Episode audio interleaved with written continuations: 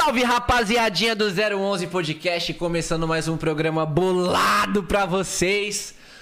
Hoje muito feliz que tô na presença ilustre de um cara da hora, que vocês vão conhecer logo mais, enquanto vocês não, não conferem quem tá aqui do meu lado, que vai ser surpresa daqui a pouco. Mas quem tá com a gente hoje é o Ney Santos, prefeito de Embu das Artes. Tudo bem, meu parceiro? Bem, graças a Deus. Como é que Nick. vai? Graças a Deus, Tranquilidade? tranquilo. Bom demais. Chegou bem? Depois de duas horas no trânsito, graças a Deus chegamos bem. Você mora em Embu mesmo? Vou das artes. Pô, legal. Então Esse hoje horário, gente... horário de pico, sabe como é, né? É, pegou radial? Não, nós vamos pro Mauá, cara. Rodoanel, Santo André. É uma viagem danada pra chegar aqui, mas chegamos, graças a Deus, bem no horário, né? É, graças a Deus, né? É isso aí. Deu tudo certo. Tenho certeza que vai valer a pena. Já Com tá valendo certeza, a pena. Só em estar valer. com vocês aqui já Vambora. tá valendo a pena aí essa, essa, essa canseira. Isso aí, vambora. Então, enquanto a gente não começa a nossa entrevista, rapaziada, vamos falar dos nossos patrocinadores, certo? Que ontem o 10. Ontem não, né, Nick? Já tem um tempinho, né? Que o 10 tá jogando os patrocinadores pra mim, né? Só porque, porque eu comecei agora, tô novo aqui, tô uma semana no programa, ele fica me testando. Mas hoje eu vou fazer sozinho essa parada, certo? Sozinho, né, Nick? Sozinho, né? É, então vambora. Seguinte, rapaziada, se você tá naquela fome, tá na vontade de comer um bagulho da hora, você pode usar o nosso cupom, quer tatuar pé RAP, você pode escanear aqui, ó, do lado direito, certo? É só você clicar aí, que você vai ter 20 reais pra você comer o que você quiser, mano. Eu direto uso esse cupom, não vou mentir pra vocês, antes mesmo de entrar aqui, eu já usava esse cupom, porque é muito fácil e a gente consegue comer aquele lanche da hora, vendo a nossa entrevista aqui no 011 Podcast, certo? E também do lado esquerdo, rapaziada, o QR Code da Unvox. Lá você vai achar caixinha de som, é, fone de ouvido, tudo, né, Nick? O que mais que a gente tem lá? Tem até vitrola. Tem até vitrola, mano. Dá pra você conseguir qualquer coisa lá. É só você escanear esse QR Code que tá aí do lado esquerdo e mandar marcha, certo, rapaziada? Agora tem uma coisa aqui, ó. Quem me conhece, quem me segue lá no Instagram sabe que eu sou fitness, treino, pá, não sei o que. Mas, mano, tem uma parada aqui que tá me deixando com vontade, viu, ó? Nick Bar. Tô vendo a rapaziada aqui fumando direto esse cigarrinho eletrônico.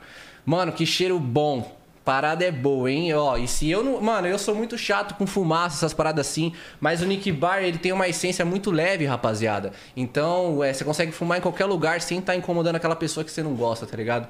Nick Bar, os melhores pods, cigarrinho elétrico, muito top. E também temos a Way Multimarcas. Se você quiser trocar seu carro, você pode dar o seu carro aí na troca, pode comprar um, um carro novo, enfim. E aqui, se você falar que é parceiro do 011 Podcast, você consegue o, o tanque cheio, certo? Já viu isso, prefeito? Conseguiu? Bom demais, né? Tanque cheio? Porra. Hoje em dia vale mais que o carro. Com Não é não? E aí, Vinés? Ó quem chegou! Abraço, gente. Sabe o que eu tô fazendo? Anuncia os patrocinadores. Prendeu? Sou orgulho do 10 ou não sou? Ah, esquece. Tá ligado? Rapaziada, e pra finalizar, temos a Jack Adega que serve aqueles drink boladão ah, pra a colinha, nós. gente. Ah, não fiz nada, mano. Eu tô olhando, eu tô olhando, é que eu gosto de olhar pra, eu gosto de olhar pra mesa, pô. Jack Adega sempre fortalece aí, certo? Eu fico só no energético, mas às vezes o 10 desce aquele gorozinho pra trocar aquela ideia maneira, né, Sim, pra ficar mais solto, descontraído, mas hoje eu tô, tô leve. Hoje tá de boa? Hoje, Hoje não vai de boa. nada? Essa semana, pra falar a verdade, né, Nick? Tá suave. Tá suavão, tô de boa. É que também tem umas três semanas que eu tô pegando pesado, velho. Aí tá, tá comprometendo já a situação, tá? tá aí. então melhor dar uma seguradinha. Mas aí, como que você tá? Graças a Deus, tranquilo. Satisfação te receber aqui no 011 Satisfação é Podcast. nossa. Fica à vontade. Isso aí. E é isso aí, E já mano. foi todos os patrocinadores? Já foi todos os patrocinadores. Muito top, já não E sei não todos. podemos deixar de falar do nosso canal de cortes, família. Já batemos 100 mil inscritos, vale a pena se inscrever lá também. Os melhores momentos do podcast são postados lá. E você que tem um canal de cortes paralelo ao nosso, vai postar corte nosso? De boa, a gente autoriza, só dá os créditos porque dá trabalho pra fazer. Dá trabalho pra fazer e, né, vocês estão ligados. O outro nick, porque esse daqui é um nick bonzinho, mas tem um nick mal ali do lado Tem um nick mal ali que ele dá strike, hein, Ele pai? dá strike. Se ele der strike. E não adianta chorar com nós nada. que a gente não pode fazer nada. É o mínimo que a gente pede é o- é os créditos. Então é isso aí, vamos dar início à nossa conversa. Vambora. Você viu Bora. quem tá aqui hoje? Ah, o brabo, papai. Brabo, Ney Santos. Prefeito de Embu das Artes. Cara, prefeito tem que chegar. Daquele jeitão, brabo hein, Pra demais. ser prefeito, fala aí. Você é doido. Vamos chegar nesse, nesse ponto, até essa trajetória todinha, mas a gente quer saber lá do começo, como que. Tamo junto, vamos pra De cima. onde você vem, se você vem de Imbu mesmo, como foi sua infância. Bom, primeiro agradecer muito aí vocês, toda a rapaziada aqui do 011 Podcast, pela recepção, parabenizar pela estrutura magnífica que vocês têm aí. É um canal de diálogo muito importante, não só com a população de Imbu, mas com todos aqueles que, obviamente, estão nos assistindo. E para nós, nada melhor do que a, a, oportunidade de prestar conta do nosso mandato, de falar do trabalho que está sendo feito e falar de assuntos polêmicos também. Né? Isso aí acho que é. Eu costumo dizer que a minha vida é um livro aberto. Então é muito Sim. importante, fico feliz quando eu sou convidado a participar situações como essa, que é o momento que a gente tem, principalmente num papo descontraído como esse, de falar um pouco de tudo. Sim. Então, muito obrigado a vocês aí por terem me convidado. Imagina, a gente que agradece. Tenho certeza que já valeu a pena de estar aqui com vocês. Tenho certeza que será sucesso. Com certeza. E o podcast é justamente isso, né? Uma, é uma entrevista, só que é meio fora da curva. Um papo é, descontraído, é, justamente é formal, tranquilidade, né? É, mas não, uma é mais uma mesmo. ideia, uma resenha descontraída e É. aproveita bastante também, né? Pra às vezes Sim. aquele mal, mal entendido lá que a galera Lógico. teve e esclarece direto, né? Com não? certeza. É isso aí. Então você é de Imbu Então, eu mesmo? sou Você nascido e nasceu lá? criado em Budas Artes. Né? Minha família, minha mãe teve 12 filhos. E só eu e minha irmã, os dois filhos caçulos, que nas- fomos nascidos e criados em Budas Artes. O resto da família veio tudo de lá da Bahia, de Minas Gerais, muitos anos atrás, e aqui foram foi construída a nossa vida, né? Sim. Então, nascido e criado em Budas Artes, filho autêntico da terra e da cidade. Cria de Imbu. Cria de Imbu. Top. Isso aí, lá da Jardim Valo Verde, lá da periferia de Budas Artes. Tô ligado, tô ligado. E como que foi a infância lá? Foi uma infância difícil? Mas é daquele jeito, quebrada, né, cara? Em Raiz. Em Budas Artes, Raiz. 80% da cidade é periférica. Você sobe morro, desce morro. E, assim, obviamente, vocês também tiveram oportunidade né, de, de, de, de ser também criado numa situação como essa, sabe que é, o, o que a periferia nos oferece. Com então, certeza. hoje, só em a gente estar aqui já é uma grande vitória. E Uhum. alcançar o que a gente alcançou, a vitória é maior ainda. Então, com certeza, Deus colocou a mão e nos trouxe até aqui. Sim. Eu, eu até brinco com meus amigos, costumo falar que se eu pudesse escolher de novo do que eu nasceria, eu escolheria ser Com periférico certeza, novamente. Com certeza. É, porque eu acho que a graça da vida é você começar de baixo, Conquistar. Com certeza. chegar lá em E cima. assim, nada mais gostoso do que você não, não- não- trocando ideia com os amigos, seja quem for, você tem uma história para contar. Sim. E a gente que conseguiu sobreviver todas as dificuldades que a periferia, que a quebrada traz, é um grande testemunho vivo, né, cara? Então, Com certeza. eu já participei de jantares, de conversa com pessoas que não tiveram o privilégio que a gente teve. E você começa a contar alguns casos lá de 30 anos atrás, as pessoas ficam de boca aberta. Na quebrada, é. é. porque eles não viveram isso, né? Eles não viveram aquele. Eu, eu costumo até dizer, se pega um, tempo- um dia de chuvoso como esse. A gente torcia para chover. Eu morava numa casa no Jardim Valo Verde, na rua São Caetano, 948, do lado tem uma viela. E aí vinha a chuva que a gente fazia. Colocava umas três, quatro brocos, colocava uma, uma madeira para fazer uma cachoeira e deitava debaixo. Do jeito que a água vinha, você tomava um banho, né? Sim. Hoje a molecada tem a coisinha lectospirose, tá doente. Ixi, tá no videogame, ó, já faz é isso, tempo não? já. Então, aquilo que a gente viveu, velho, são poucos que tiveram oportunidade, que têm a oportunidade de viver, ainda mais no mundo de hoje. Então, sou muito feliz também da minha origem. Sim. E eu faço as suas palavras a mim. Eu, se eu tivesse a oportunidade de voltar tudo atrás para viver de novo, eu viveria novamente Com o que eu vivi no certeza. passado. E qual que você acha que foi a importância, assim, da onde que você nasceu pra quem você é hoje? A experiência de vida, né, cara? Aquilo que a gente viu, aquilo, aqueles problemas que a gente viveu, faz com que a gente saia fortalecido de qualquer, Sim. de qualquer dificuldade. Então, quem viveu o que nós vivemos, a gente está preparado, eu digo assim, para alcançar e viver também, o, seja Sim. o obstáculo que tiver pela E, frente. e a pessoa, quando ela vem da quebrada assim, de uma origem humilde, quando ela conquista algo, ela dá muito mais valor, Gostoso, com cara. certeza. É realizador demais. E assim, eu, eu, eu fui nascido e criado dentro da igreja, Congregação Cristã do Brasil. Minha Sim. mãe, 42 anos da congregação. Independente dos nossos erros, nosso pecado, né, tenho minha crença, confio muito em Deus e sempre estou congregando. E assim, uma coisa que eu sempre digo, é que para mim, para mim, a lição de vida é, é sobre, ter sobrevivido tudo isso. E estar fortalecido com tudo aquilo que ficou para trás. Vários amigos hoje não estão mais aqui, vários amigos tiveram oportunidade também, infelizmente, seguir um caminho que não deveria ter seguido, né?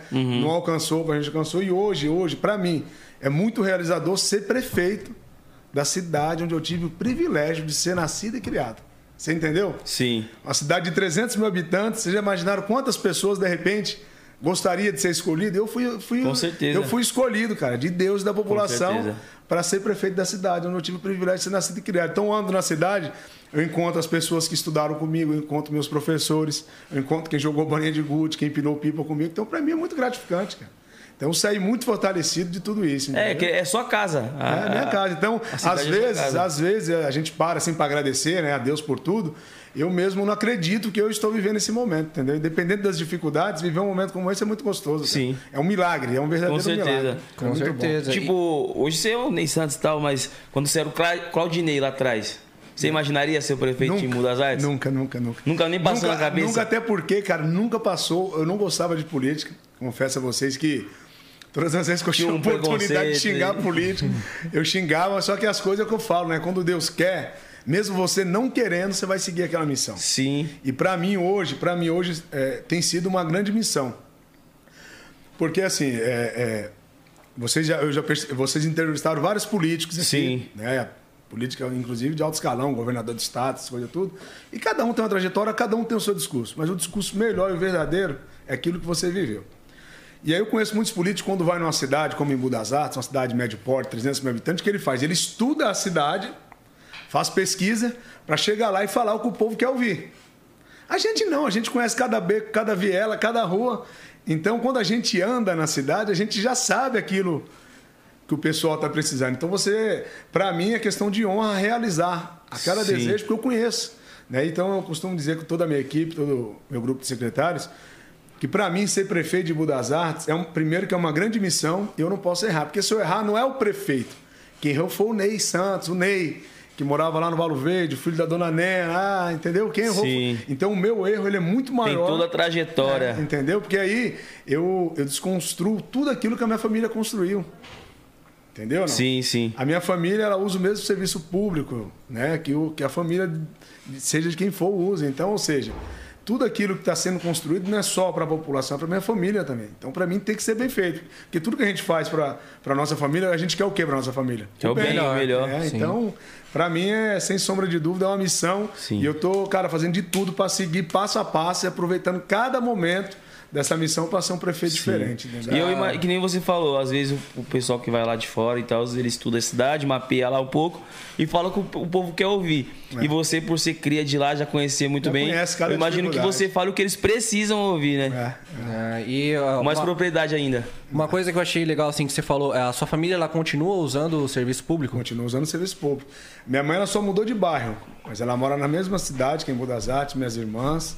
Minha família usa o mesmo serviço público que a família de, de qualquer um munícipe usa também, entendeu? É, isso é legal, porque assim, você tá trazendo pra sua família uma Com coisa que você certeza. tá fazendo e quer que os outros façam também, né? certeza. Porque também é muito fácil, né? Tipo, às vezes tem muita gente que é assim, ah, pô, é, eu sou de lá, minha família é de lá, eu tô oferecendo a parada toda, mas a minha família não usa o serviço público. É, minha família tem privilégio. É, minha e tal. família tem privilégio, mas a dele, no caso, já usa o serviço Não, isso é muito bacana, porque é igualdade.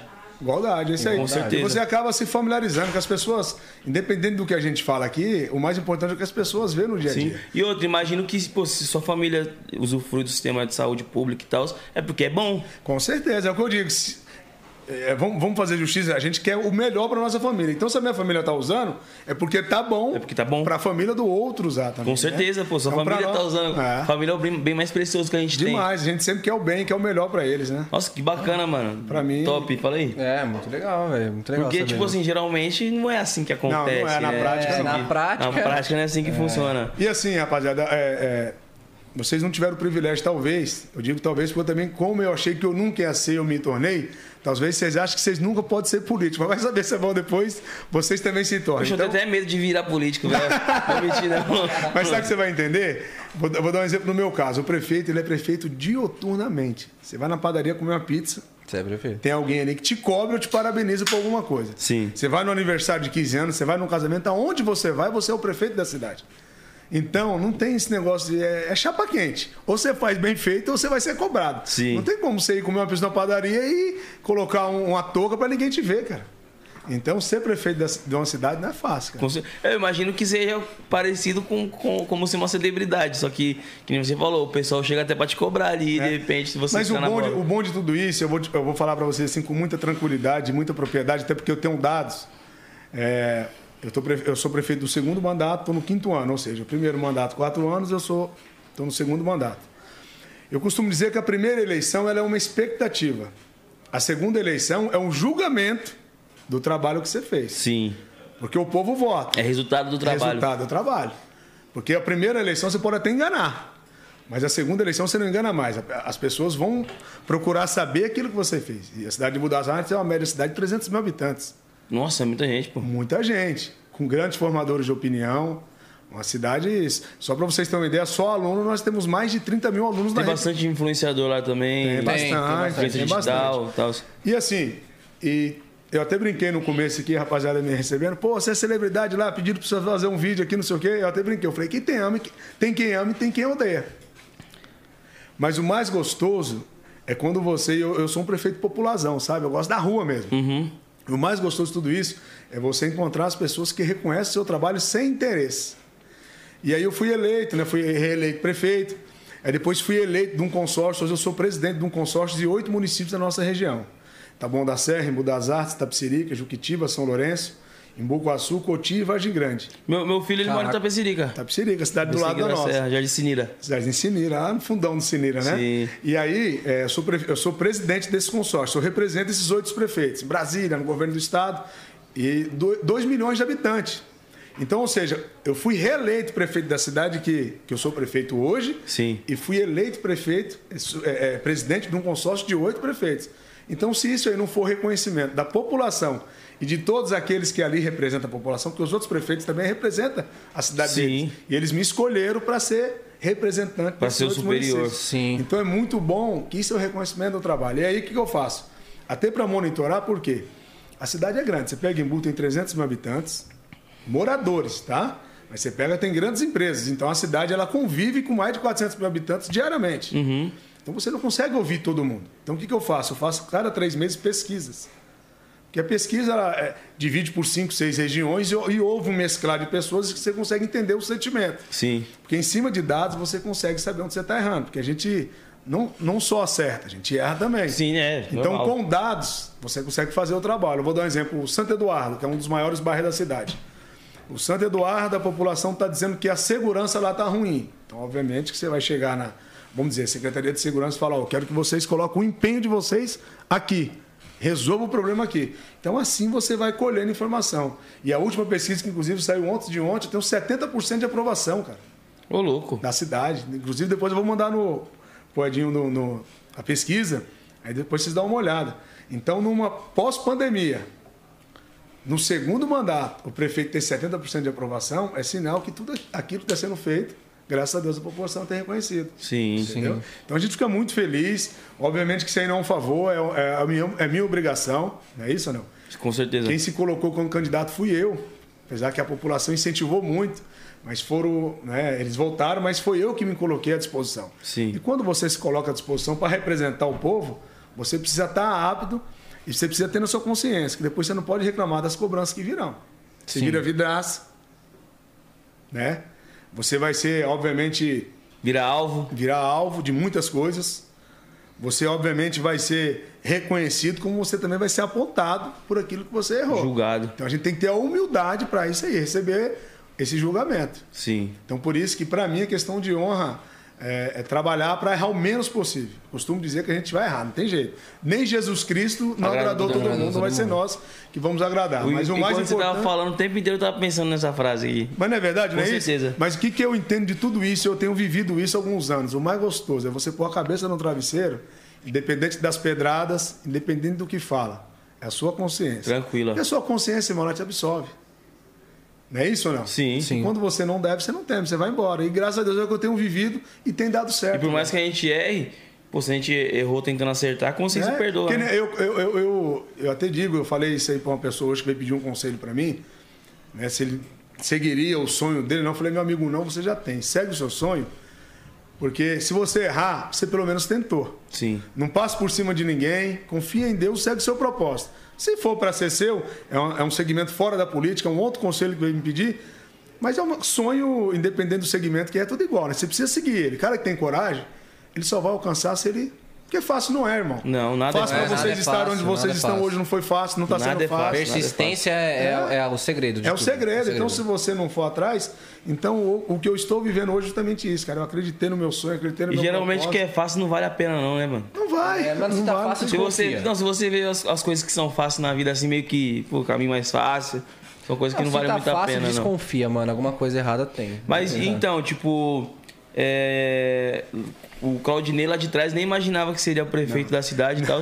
Então você já trabalhou com algumas outras coisas? Como já, já. Meu, a minha essa, família essa toda ela, ela sempre foi do ramo do comércio. Obviamente, é uma família pobre. Né? Como eu disse para vocês, a minha família veio lá da Bahia, minha mãe e meu pai. É, moraram em dois cômodos aqui em Mudas Artes. Então as coisas sempre foram muito difíceis. Eu, graças a Deus, eu não cheguei a passar fome. Nem eu, nem minha irmã, que são os dois caçulas. Mas os meus irmãos. Mais 12, você falou, né? 12, 12 12 passaram dificuldade pra caramba. Desses 12, eu falo 12 porque foi 12 que ela deu à luz, mas quatro morreu lá. É, a situação era muito precária lá onde ela morava na Bahia, então morria criança mesmo, ficava doente, não tinha nenhum uhum. tratamento, morreram com meses, né? Mas minha mãe teve 12 filhos.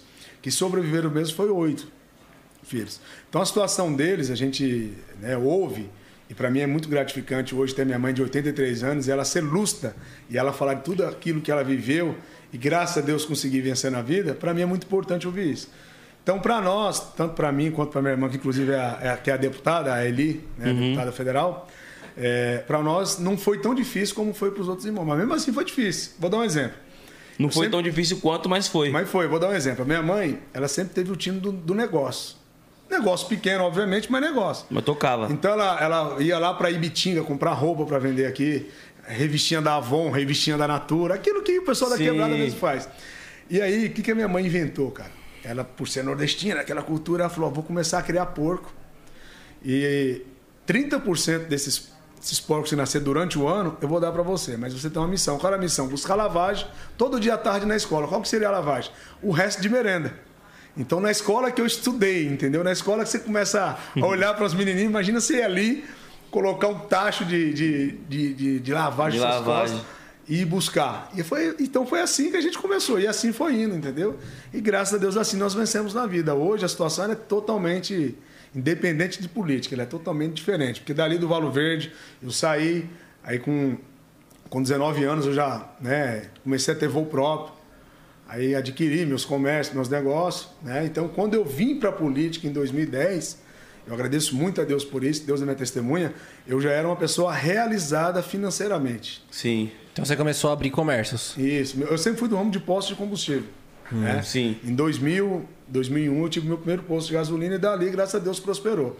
Então, em 2010, quando eu vim para né, se tornar é, político, vamos dizer assim, eu já era realizado financeiramente. Por conta disso, eu tive o privilégio de me dedicar na política, porque a política ela toma muito seu tempo. Com certeza, imagino. E também tem um investimento muito grande, né? É, então, além do investimento, eu costumo dizer que a pessoa que vive do comércio, como eu vivi muitos anos, vivo do comércio, né? Eu, eu sou homem sim, de negócio o pior é o tempo, porque quando você está dedicado à política, você deixa de trabalhar, você deixa de fazer, você deixa de comprar, você deixa de vender. É, então, o seu prejuízo maior não é o que você gasta, o seu prejuízo maior é o que você deixa de deixa ganhar. Deixa de ganhar, é, o, dono do negócio que engorda. É, né? é, é, o pessoal fala que é o dono do, do, do boi que engorda o boi, engorda né? O boi, Esse é. é o ditado mais claro. Qualquer tipo de negócio que seja, se você não tiver em cima, ele não vai prosperar como você estivesse. Então, quando eu volto em 2010 para me dedicar, que foi a primeira vez que eu saí candidato, foi quando eu comecei, eu quero até falar, não sei se vocês vão perguntar, mas eu gostaria muito de falar sobre essas pedradas que eu tomei e tomo. Eu comecei a apanhar.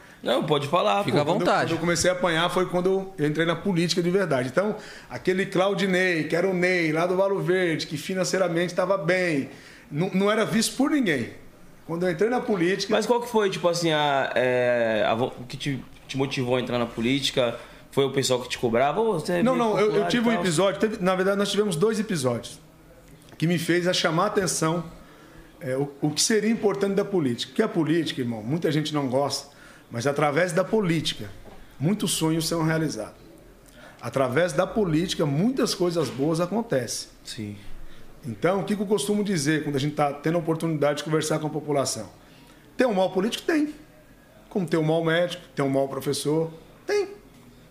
Então, todo segmento em todos os projetos tem a pessoa é, do bem e tem a pessoa do mal. Né? Mas através da política, você consegue mudar a vida de muita gente. E o que me fez chamar a atenção, a minha irmã, essa mesma irmã que é a filha caçula, é Eli, Eli Santos, que é a deputada. É mais nova que você? Ela é mais velha. Mais velha. É, ela tem 47. Você é o caçula mesmo? Eu sou caçula. É. Eu tenho 41, ela tem 46. Ela faz, se não me engano, 47 de janeiro agora, 13 de janeiro. A minha irmã ela foi fazer uma cirurgia bariátrica e ela acabou, cara, tendo complicação, furou o intestino, ela ficou 60 dias na UTI desacordada, desacreditada de tudo. Ô, louco. De tudo, de tudo, de tudo, de tudo. Todos os médicos falavam, ó, É só por milagre de Deus. E aí, cara, quando você se depara com uma situação como essa, você consegue, você começa, na verdade, enxergar a vida de um jeito olhos. diferente. Porque pra mim, cara, tava muito cômodo, isso, né? Eu já tava bem, tipo assim, imagina, é, dois, tinha 26 anos quando aconteceu. Hoje eu tenho 41. Tinha 26 anos quando aconteceu isso com ela. Cara, eu já tava com meu sonho realizado, eu já tinha minha casa, já tinha 3, 4, 5 comércios, tinha um carro que queria, né? Então pra mim já tava muito cômodo. Infelizmente, por mais que você é, por mais que você não queira, é, de repente, esquecer o passado, esquecer a sua origem, esquecer a sua quebrada, mas quando você começa a ganhar dinheiro, você começa a desfrutar de algo diferente. E Deslum- autom... Fica deslumbrado um Deslumbrado, você vai viajar para outros lugares, você acaba não tendo mais aquele tempo que você tinha quando você estava na quebrada, de Sim. encostar numa pracinha, de encostar num dominó, num baralho. Jogar um futebol com os jogar um amigos. futebol. Então é automático que o crescimento da pessoa financeiramente acaba proporcionando a ele outros momentos diferentes daquilo do passado. Então, nessa época, quando aconteceu isso com a minha irmã, e eu lembro que eu ia visitar ela todo dia, todo dia, todo dia, todo dia, todo dia à noite eu ia visitar ela. E, cara, e assim, a gente pedindo para Deus um milagre, porque os médicos, todo médico falava, falava, ó, não tem mais o que fazer. Desacreditava. Desacreditava, porque ela, ela furou o intestino e contaminou, e deu infecção generalizada. Nossa. Então foram várias e várias, várias cirurgias e não tinha mal o que fazer. E aí quando o médico chega e fala para você, é só um milagre mesmo, você começa a acreditar, a sua fé aumenta e você começa a ver a vida da forma diferente. E ali eu fiz um propósito com Deus, que se minha irmã levantasse daquele, daquele leito do hospital, a gente ia começar a desenvolver alguns projetos para a gente começar a ajudar aquelas pessoas também que ficou para trás. Uhum. Né? E aí comecei um trabalho social. Esse trabalho social completa agora, em- exclusivamente no, no- no Dia das Crianças, 16 anos.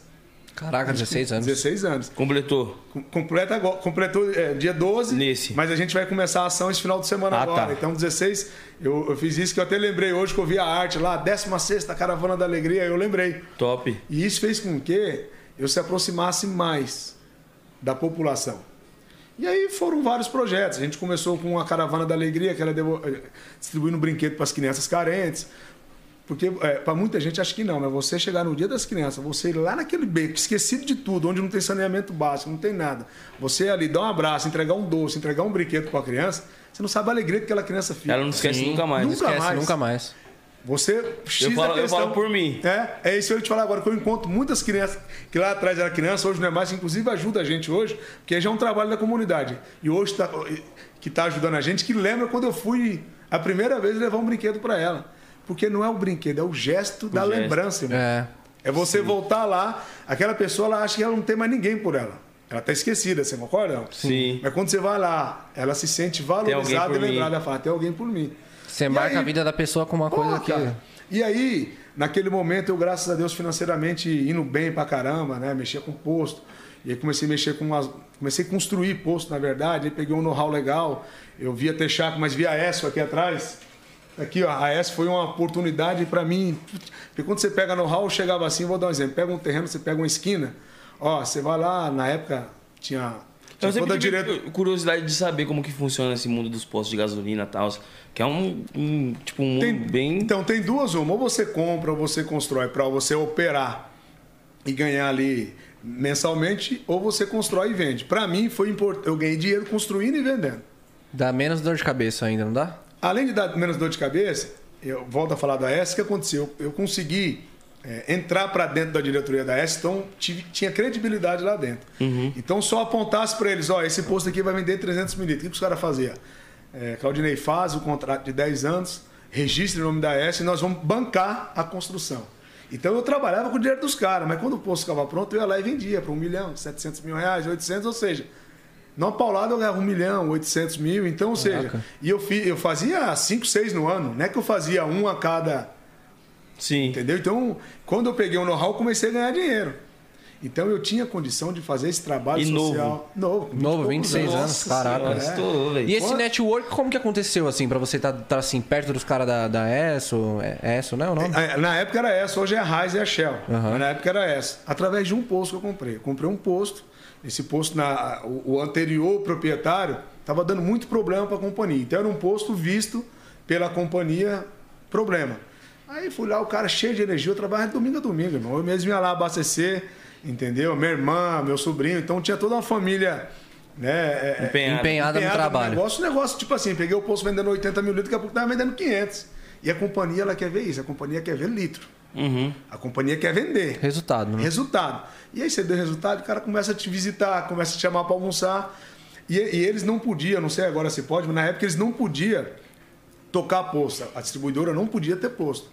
Eu vou dar um exemplo. Aí tem um posto B, problemático. Eles foram lá, retomou, eles pegavam e davam para quem eles tinham é, respeito e, e- e- sabia que a pessoa. Então eu peguei vários postos de graça, literalmente de, graça, graça? Caraca. para mim tocar por conta desse know-how, dessa energia que foi colocada nesse primeiro posto. Caramba, e assim top. foi indo. E quanto que custa- custava um posto naquela época? Hoje deve ser bem mais, né? Naquela É, época era mais é barato. Mas é mas uma grande diferença. Naquela época era mais barato, hoje, obviamente, é mais caro, só que naquela época era mais difícil.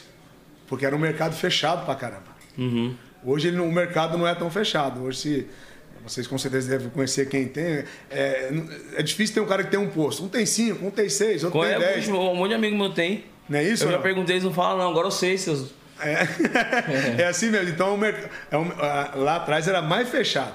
Você tinha que ter um padrinho ou um- uma situação como essa. E para mim, por isso que eu digo que Deus foi em todo sentido na minha vida, que eu nunca tive padrinho, tanto na- no- nos comércios quanto na política, e as coisas aconteceram para mim, cara. Né? Então, voltando aí do trabalho social, então eu fiz um propósito. Que se a Sim. irmã, minha irmã sobrevivesse, eu faria um evento para as crianças. E no dia que a minha irmã saiu do hospital, foi o dia do primeiro evento, tinha que me arrepiar.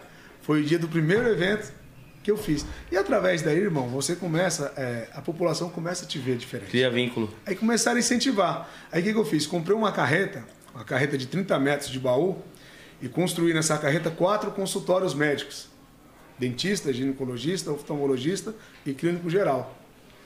E todo final de semana a gente ia para uma, pra uma região diferente. Aí tinha uma ONG, a ONG Vida Feliz. Eu era um dos, né, na verdade, eu era o patrocinador dessa ONG, comprei essa carreta, doei para essa ONG. E todo final de semana a gente ia para uma quebrada diferente, fazer o atendimento na área da saúde. E aí foi um empurrão, porque as pessoas, não, você tem que ser nosso vereador, você tem que ser não sei o quê. Ah, e começou a incentivar. É engraçado que a primeira cogitação é sempre vereador, né? O pessoal sempre pede. então, mas aí, vereador. aí, aí foi onde foi o erro. Porque eu digo, ah, eu acho, porque eu não tenho certeza, porque se fosse para voltar, eu voltaria e fazia de novo. Como é que aconteceu? Eu não gostava. Mas nós, somos ser humano, nós somos vaidosos. Sim. Claro. As pessoas começam a empurrar. Não, tem que ser você, tem que ser você. Você, Você começa. se engrandece. Pô, você fala, não, primeiro eu não sou covarde, eu vou porque eles estão pedindo. E segundo, que eu tenho um respaldo. Se eu tenho um respaldo, o que, que o político precisa? De voto, é o povo. Se o povo está pedindo, irmão, para mim, por que, que eu não vou? Só que aí, nós já estávamos ali em 2009 para 2010. E a próxima eleição de vereador era 2012. Sim. Aí qual que foi a ideia de alguns amigos? Ó, sai candidato a deputado agora, para você esquentar o nome, que muita gente faz isso. O cara sai, ele, Pra- ele sai sabendo que vai perder. Estadual ou federal? Na época foi federal. Federal. Sai candidato a deputado, vamos trabalhar só em Bu, você esquenta o nome e depois você vem candidato a vereador. Porque essa é uma das estratégias que às vezes dá certo. É evidência, né? Você coloca o seu nome em evidência. Você tem uma votação expressiva, na próxima você acaba se matriculando automaticamente. Só que aí, como na minha vida, graças a Deus, eu sempre pensei grande, eu saí candidato a deputado federal, cara, sem entender nada de política. Sem saber quem eu ia- com quem eu ia mexer, quem eu ia atrapalhar. Eu achava que só o dinheiro que eu tinha, a condição financeira que eu tinha, era o suficiente para Consegui chegar onde você conseguir. queria Mas não chegar. é. A política é um jogo de xadrez, irmão. Que se você não tomar cuidado, cara, É técnica. muita técnica, muito, você tem que ser habilidoso. Imagino. Porque sabe qual é o problema da política? É, eu, eu costumo, às vezes, infelizmente, comparar a política com uma quadrilha.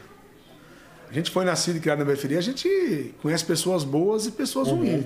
Às vezes você está de um lado do pastor, aí você está convivendo com, com pessoa que faz Às coisa vezes tá errada. dado os dois. Né? O filme, né? O, o- Sintonia. A sintonia fala muito, inclusive o papel que você fez, não é isso? É. Não? Nós estávamos na igreja, a Um pouco pé na igreja, um pé ali, pé Então, a, a mesma coisa que é a vida real. Por isso que aquele filme, tava até perguntando pro menino que quando vai lançar a terceira temporada, vai querer a expectativa de todo mundo.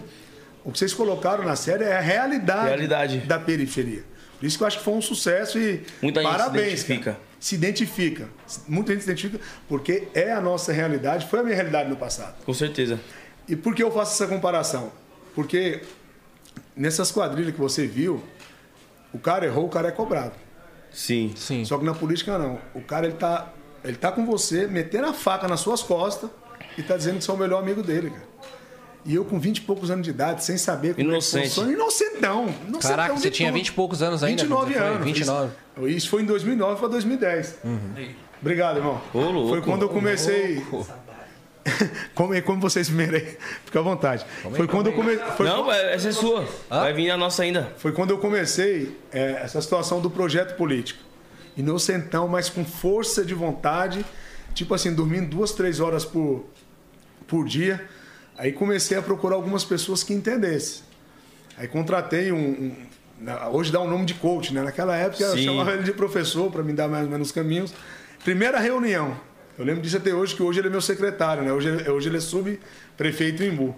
Eu sentei com ele para almoçar ele falou: e esse cara foi cinco vezes vereadores, vereador, ele foi presidente da UVB do Brasil, quase foi deputado. Então, um cara com uma vasta experiência. Ele falou três coisas que me deixou, me deixou na época bastante marcado e eu vivi essas três coisas.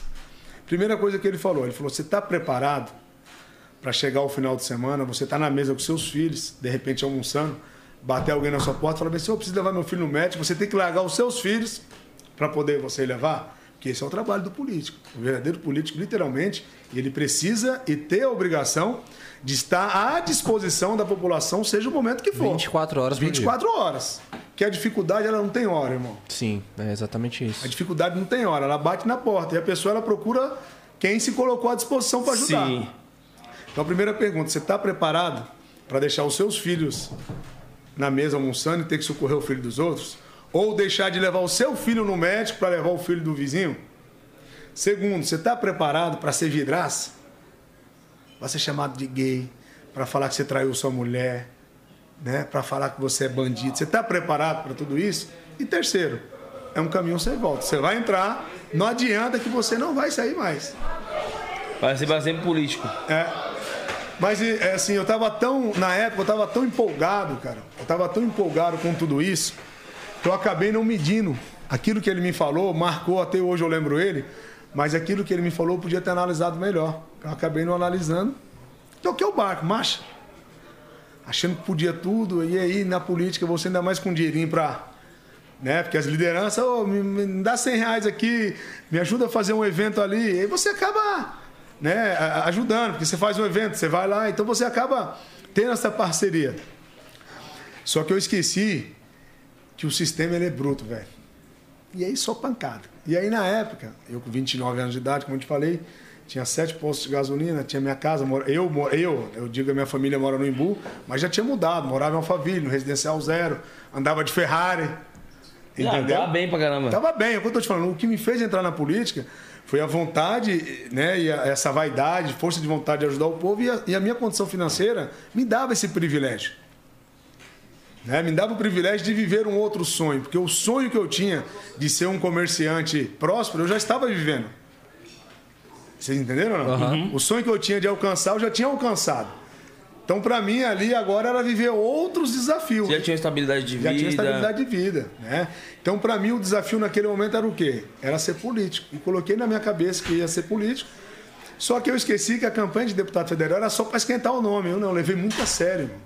E nessa de levar a sério foi onde eu me lasquei. Por quê? Acabei mexendo onde não deveria ter mexido. Acabei é, tendo inimigo que eu nunca tive. Pessoas que nunca me viram começaram a me ver. Campanha maravilhosa. A campanha foi tão boa, cara. Só para vocês terem uma ideia, vou falar um pouco sobre isso se vocês me permitirem. Não, mas a, vontade. mas a Claro, campanha foi tão boa que eu fiquei. Na reta final, começaram a, a dar pancada em mim mesmo. Foi no dia 15 de setembro. Eu lembro como hoje. A eleição era dia 3 de outubro. De 15 de setembro a 3 de outubro, eu fiquei 18 dias apanhando na televisão todos os dias. TV Vocês- aberta? TV aberta, grande mídia. Depois você colocar no Google, você vai ver. É, Não era nem eu, era a Ferrari. Que a Ferrari para eles era cereja no bolo. 18 dias apanhando e mesmo assim eu tive 40 e poucos mil votos. Ou seja, eu fiz um trabalho para ter 4, 5 mil votos no Imbu para preparar para a eleição de vereador, mas eu tive 40 e poucos mil votos para deputado federal, fiquei de primeiro suplente. Até houve depois, aí depois eu me tornei ele- eleito vereador, até houve a possibilidade de eu assumir como deputado, mas como eu tinha sido eleito Vereador. vereador, já era presidente da Câmara, eu acabei não, Mas até houve a oportunidade de me assumir naquele momento. Mas o, o- então, tipo assim, os caras te batiam era por, questão da Ferrari, falar que. Os caras não batiam pelo. Me, me batia, não, me bate até hoje pelo seguinte. Primeiro, é, com todo respeito, né? Porque, como eu disse, na política tem gente boa e tem gente ruim. Eu, eu costumo dizer que, na, que na, infelizmente, a imprensa tem gente boa e tem gente maldosa. E eu, sensacionalista, viram em mim justamente um vendedor de notícia. Jovem, nascido e criado na periferia, filho de pai e mãe pobre, o cara com uma Ferrari. Entendeu ou não? Aí já começou a pancadaria, aquilo deu notícia, irmão. Como se não pudesse. Porque não é todo dia que aparece o cara com a Ferrari, né? concorda? Ainda mais político. E eles não tinham que bater. Vou dar um exemplo. Eu não era um político profissional para eles dizer que eles estavam batendo em mim, porque aquele que eu tinha era dinheiro da política. Não era. Entendeu? E o, e o, posto, e o posto de gasolina, você tem amigo que tem posto, depois você pergunta, ele vai te dizer. O posto, ele dando lucro ou ele dando prejuízo, ele tem uma movimentação muito grande. Você pega hoje a gasolina a 6 reais. Vou dar um exemplo. Nossa, imagina quanto que tá dando de lucro hoje. Não, não. Não, e- apesar que ne- eu tava vendo, não é, não é nem o. Não é nem o lucro, é a posto, né? movimentação. Você pega um posto hoje vendendo tre- é, 300 mil litros, vamos aí, colocar 300 mil litros vezes 6 reais. Se não me engano, dá acho que 1 milhão e 800, é isso ou não? É, é por aí. Nessa é, casa. É isso aí mesmo, É. vou fazer a conta para não errar, porque eu tenho certeza que tem muitos, muitas pessoas assistindo aí, deve ter algum posteiro também assistindo, daqui a pouco o cara vai, vai falar que eu sou burro, então eu vou ter que fazer a conta aqui Mas é essa casa mesmo. para não errar. Vamos lá, 300 mil litros vezes 6 reais. Aqui, ó, 1 milhão e 800. 1 milhão e 800. Você é doido. Só que na- esse é o movimento, tá, amigo? Não tô dizendo que isso aí é o lucro. É o que o- um posto, de repente, movimentava. Eu tinha sete na época. Você pega vezes sete, você movimenta. independ- Eu não tô dizendo que eu ganho, que a margem era, é menor. Mas tô dizendo que o meu movimento, nas minhas contas, que os postos estavam tudo no meu nome, no nome da minha irmã, no do meu sobrinho, os meus postos movimentavam mais de 20 milhões de reais por mês. E aí, quando você coloca movimentação, você coloca entrada e saída. Por quê? Por que entrada e saída? Você compra o combustível, coloca nos tanques. Depois você compra de novo. E aí sai, aí vai vendendo. Aí depois que aquele dinheiro que saiu, você já bota dentro de novo, coloca dentro de novo e compra de novo. E quanto que dava de lucro, mais ou menos? Uma Cara, porcentagem? é, é 20, 30 centavos. Mas você pega um posto, dá 30 mil reais de lucro, dá 40. Mas eu tinha 7, irmão. O cara com 28, 29 anos tendo um salário de 300 pau por mês, mano. Você é doido. Fala pra mim. Não, Não pagava aluguel. Você é doido. Entendeu? Então, pra mim, eu tava muito bem, estava muito bem financeiramente. Com certeza. Aí os caras pegam um movimento daquele ali e você pode ter certeza, cara, que a pessoa que quer te acusar, ela nunca vai falar a verdade. Ela sempre vai criar Situações, Situações para poder. E foi o que fizeram. O que, que fizeram na época? Isso eu tô dizendo coisa de 11 anos atrás. 11 anos atrás. E por que eu tô feliz pra caramba de estar aqui hoje? Porque hoje vocês estão, vocês estão me dando a oportunidade de falar a verdade sobre isso. Porque há 11 anos eu nunca tive a oportunidade de falar sobre isso. Toda vez que a imprensa é, contacta a minha equipe para falar que vai falar alguma coisa de mim, a gente manda para eles documentos que eu tenho aqui, documentos importantes. Estou falando aqui documento do Ministério Público do Estado de São Paulo, do GAECO. A gente manda para eles, eles fazem de conta que não viram isso aqui. Eles falam a versão deles. Porque não dá audiência, né? É isso aí. Sensacionalismo. Falar que eu sou inocente não vai dar audiência. Mas falar que o prefeito de Budas Artes é suspeito de ligação com facção criminosa é vai dar audiência para eles. Naquela época que dava audiência para eles era falar da Ferrari, não era falar de mim. Não era falar com um jovem que foi nascido e criado na periferia, sofredor, sobreviveu tudo aquilo. Eles preferiam falar o quê? Ah, o cara vem da periferia, hoje tem uma Ferrari. Não pode ter? Não pode? Qual que é o problema? Não é isso ou não? Oxi. Quantos trabalharam e conseguiram? Com certeza. Se quiser ter duas, três, quatro. Concorda? Então, só que eles não entendem. É, é, é onde eu falo, por isso que eu estou muito à vontade aqui, porque vocês viveram. Com cara. certeza. Então vocês sabem que eu estou falando a verdade. Isso aqui não é um discurso político. Hoje eu estou deixando o meu coração aqui. Eles não gostam que a favela vence. Não tem jeito, velho. Você pode ter certeza que aonde tiver um ex-favelado, que eu falo com muito respeito, que eu amo a favela, onde tiver um ex-favelado, seja quem for, ele vai ser apontado e criticado.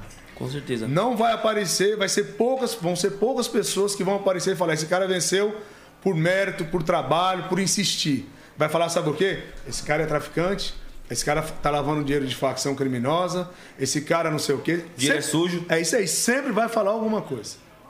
A verdade é essa. Então hoje eu estou muito à vontade, primeiro, porque vocês conhecem a realidade, as amizades de vocês, Sim. as pessoas que vêm aqui vivem isso, viveram. É, a gente vem de lá né? também. E vocês estão me dando oportunidade. Vou dar um exemplo. Ó, semana retrasada, uns 20 dias, A minha irmã, ela saiu candidata a deputada federal, ela ficou suplente, ela assumiu agora como deputada federal. O que, que a Folha de São Paulo fez, com todo respeito aqui, né, independente de quem escreveu, deixou de escrever, as pessoas são induzidas a erros também. Eles fizeram uma matéria. Só que a matéria é o seguinte: era eu. Só porque eu tava numa foto com a minha irmã. Irmão de prefe... Irmã de prefeito, tarararará, assume cargo no Congresso Nacional em Brasília. E pediram para nós uma nota. E tudo que a gente manda é sempre uma nota padrão. Minha assessoria de comunicação ela tem uma nota padrão, só que municiadas com documentos. Uhum. E manda. Aí a Folha de São Paulo, depois vocês podem até ver, de, de, de acesso, o título é Irmã de prefeito investigado por tráfico de drogas assume o cargo na- no Congresso Nacional. Aí eu mostro para vocês aqui. Isso aqui ó, é um documento do GAECO, Do GAECO. que é quem me investiga há 11 Sim. anos, que já foram desafiados por 300 vezes a apresentar uma prova e não apresentam porque não existe a prova. Nunca apresentaram nenhuma Nunca prova. apresentaram porque não existe, ao contrário. Eles têm três testemunhas de acusação. Um é um delegado, que me investigou em 2010, e dois investigadores. Os três foram ouvidos agora há um ano. Os três foram ouvidos agora em uma audiência há um ano atrás, um ano e meio antes de começar a pandemia, porque senão, se não tivesse co- começado a pandemia, creio eu que eu já tinha me visto livre desse processo, porque é só um processo que eu tenho, é só esse. E esse processo só que eles vão repicando ele. Talvez a gente já tinha sido liberto e absolvido, Sim. porque as únicas três, três testemunhas que o Ministério Público tem de acusação foram depor e falaram que as acusações não eram verdade. Que nunca me indiciou, que me investigou durante dois, três anos, que ouvia rumores, mas que durante o período de investigação não foi encontrado nada. Por isso que eles não me indiciaram. Só que o Ministério Público, infelizmente, ele cria um- um- um- uma mídia e a mídia acaba comprando isso. Então aqui está dizendo, ó, as demais também deve ser conhecido, pois assiste à razão da defesa, né? Uma vez que não foi imputado ao réu, o réu sou eu, a prática do crime de Tráfico de drogas. entorpecentes. entorpecentes. Claudinei, eu fui denunciado pelos crimes que ele fala, que é lavagem de dinheiro, né, né, né, mas eu nunca fui denunciado por tráfico de droga. Então quem me acusa fala que eu não fui, desse- não fui denunciado. Aí a imprensa vai e coloca no título da matéria que é a irmã do prefeito que é investigado por tráfico de droga. Então, ou seja, quem está mentindo, quem está falando a verdade? O Ministério Público ou a imprensa que está me acusando? No caso, quem que te acusa? Ministério Público. Ministério Público Ministério Público. Só que essa acusação, Nick, é uma uma acusação de 2010. E qual é a acusação? Eles, quando eu decidi sair candidato, voltando a dizer, eu mexi em alguns lugares, de repente, os poderosos que esses caras são coronéis. A vida deles é o seguinte, eles acham que aonde eles chegaram, ninguém pode chegar. O cara é deputado 10 mandatos, ele acha que ele vai morrer, o filho vai se tornar e o outro não pode ser. Então mexi É intocável. é, é intocável. Então mexi, infelizmente. E esses deputados, os caras têm uma força do caramba. Delegado, quem indica é eles. Então os caras, é um pedido deles. Ó, esse cara aqui tá dizendo que é candidato a, a deputado, ele tá entrando lá no meu reduto. Para ele. O que os caras fizeram na época? Quebraram o meu sigilo, né? Vira essa movimentação que eu acabei de fazer a conta para vocês, que isso aí não é segredo, isso aí tá no meu imposto de renda, irmão. Eu nunca omiti, eu sempre declarei. A ESO, que eu falei para vocês, ela me deu muito dinheiro. E você acha que com a ESO da vida vai me dar dinheiro não vai declarar? Tudo que eu tenho, tudo que eu tive, estava tudo declarado no meu imposto de renda, só que eles não quiseram ver tudo isso. O que eles quiseram enxergar só foi uma movimentação que na época eles falavam o seguinte: movimentação atípica. Só que essa movimentação atípica eles nunca iam falar que o cara comprou, o cara deu certo. Eles começaram a falar isso. Que eu estava é, é, lavando, na verdade, lavando dinheiro de, de traficante. Mas nunca foi provado. E como o Ministério Público mesmo aqui fala que ele não me denunciou por isso. E o Ministério Público é um órgão que ele tem ele é acusador. Ele tem a importância dele no meio de tudo isso. Ele precisa oferecer uma denúncia. E quando eles ofereceram a denúncia, eles não ofereceram de tráfico de drogas porque eles não tinham prova. E isso vem se há 11 anos, irmão. Isso aí vem. Aí toda vez que vão falar de mim, eles voltam prorrogando, no assunto prorrogando, novamente. prorrogando. E há 11 anos esse Há caso... 11 anos, irmão, do dia 15 de setembro de 2010. Nossa. Até hoje eu vivo esse pesadelo. Quando Não eu falo... foi encerrado ainda. Oi? Não foi encerrado ainda. Não foi encerrado. Antes da pandemia foi quando teve os julgamentos de testemunha de acusação, que falaram a verdade. Isso aí pra mim foi muito bom, porque eles não mentiram, eles falaram a verdade. Eles Sim. falando a verdade, eles me ajudaram. Porque eu fui acusado e tive- nunca tive oportunidade. Então, no depoimento de quem estava me acusando, era a oportunidade de esclarecer os fatos. E esse delegado que foi que, que fala isso que eu estou te falando, hoje o cara é delegado do DENARC. que é um departamento forte no, na investigação do tráfico de drogas. E o cara foi incisivo dizer o seguinte, ó, investiguei ele durante dois anos e meio, porque teve uma denúncia anônima, sempre começa com denúncia anônima. De, provavelmente do... De opositores. É. Ele não falou, mas ele sabe. O delegado... Uhum. O cara não chega a ser delegado se ele é besta. Ele é um cara inteligente. Ele investiga, ele sabe. Através de denúncia anônima, eu investiguei dois anos e meio. O promotor perguntou para ele o seguinte: por que você não indiciou? Eu não indiciei porque eu não tinha provas.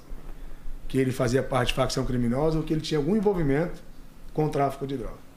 Vai falar mais o quê?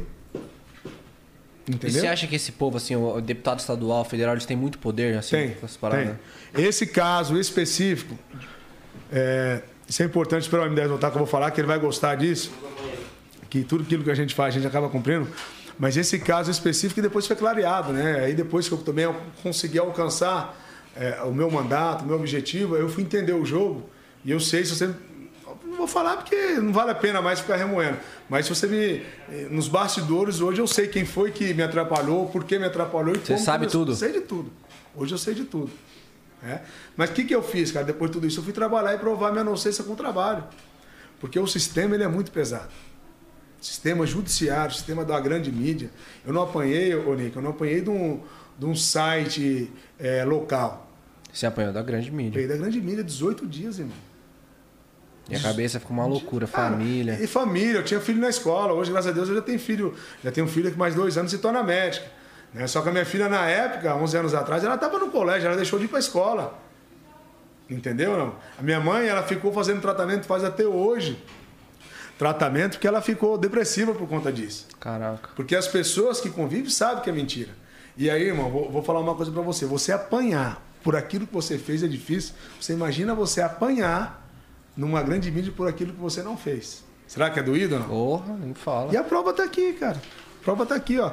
Quem me acusa hoje me absolve. Fala que eu não. Tá aqui, isso aqui não é um documento forjado, isso aqui é um documento que está no processo. Né?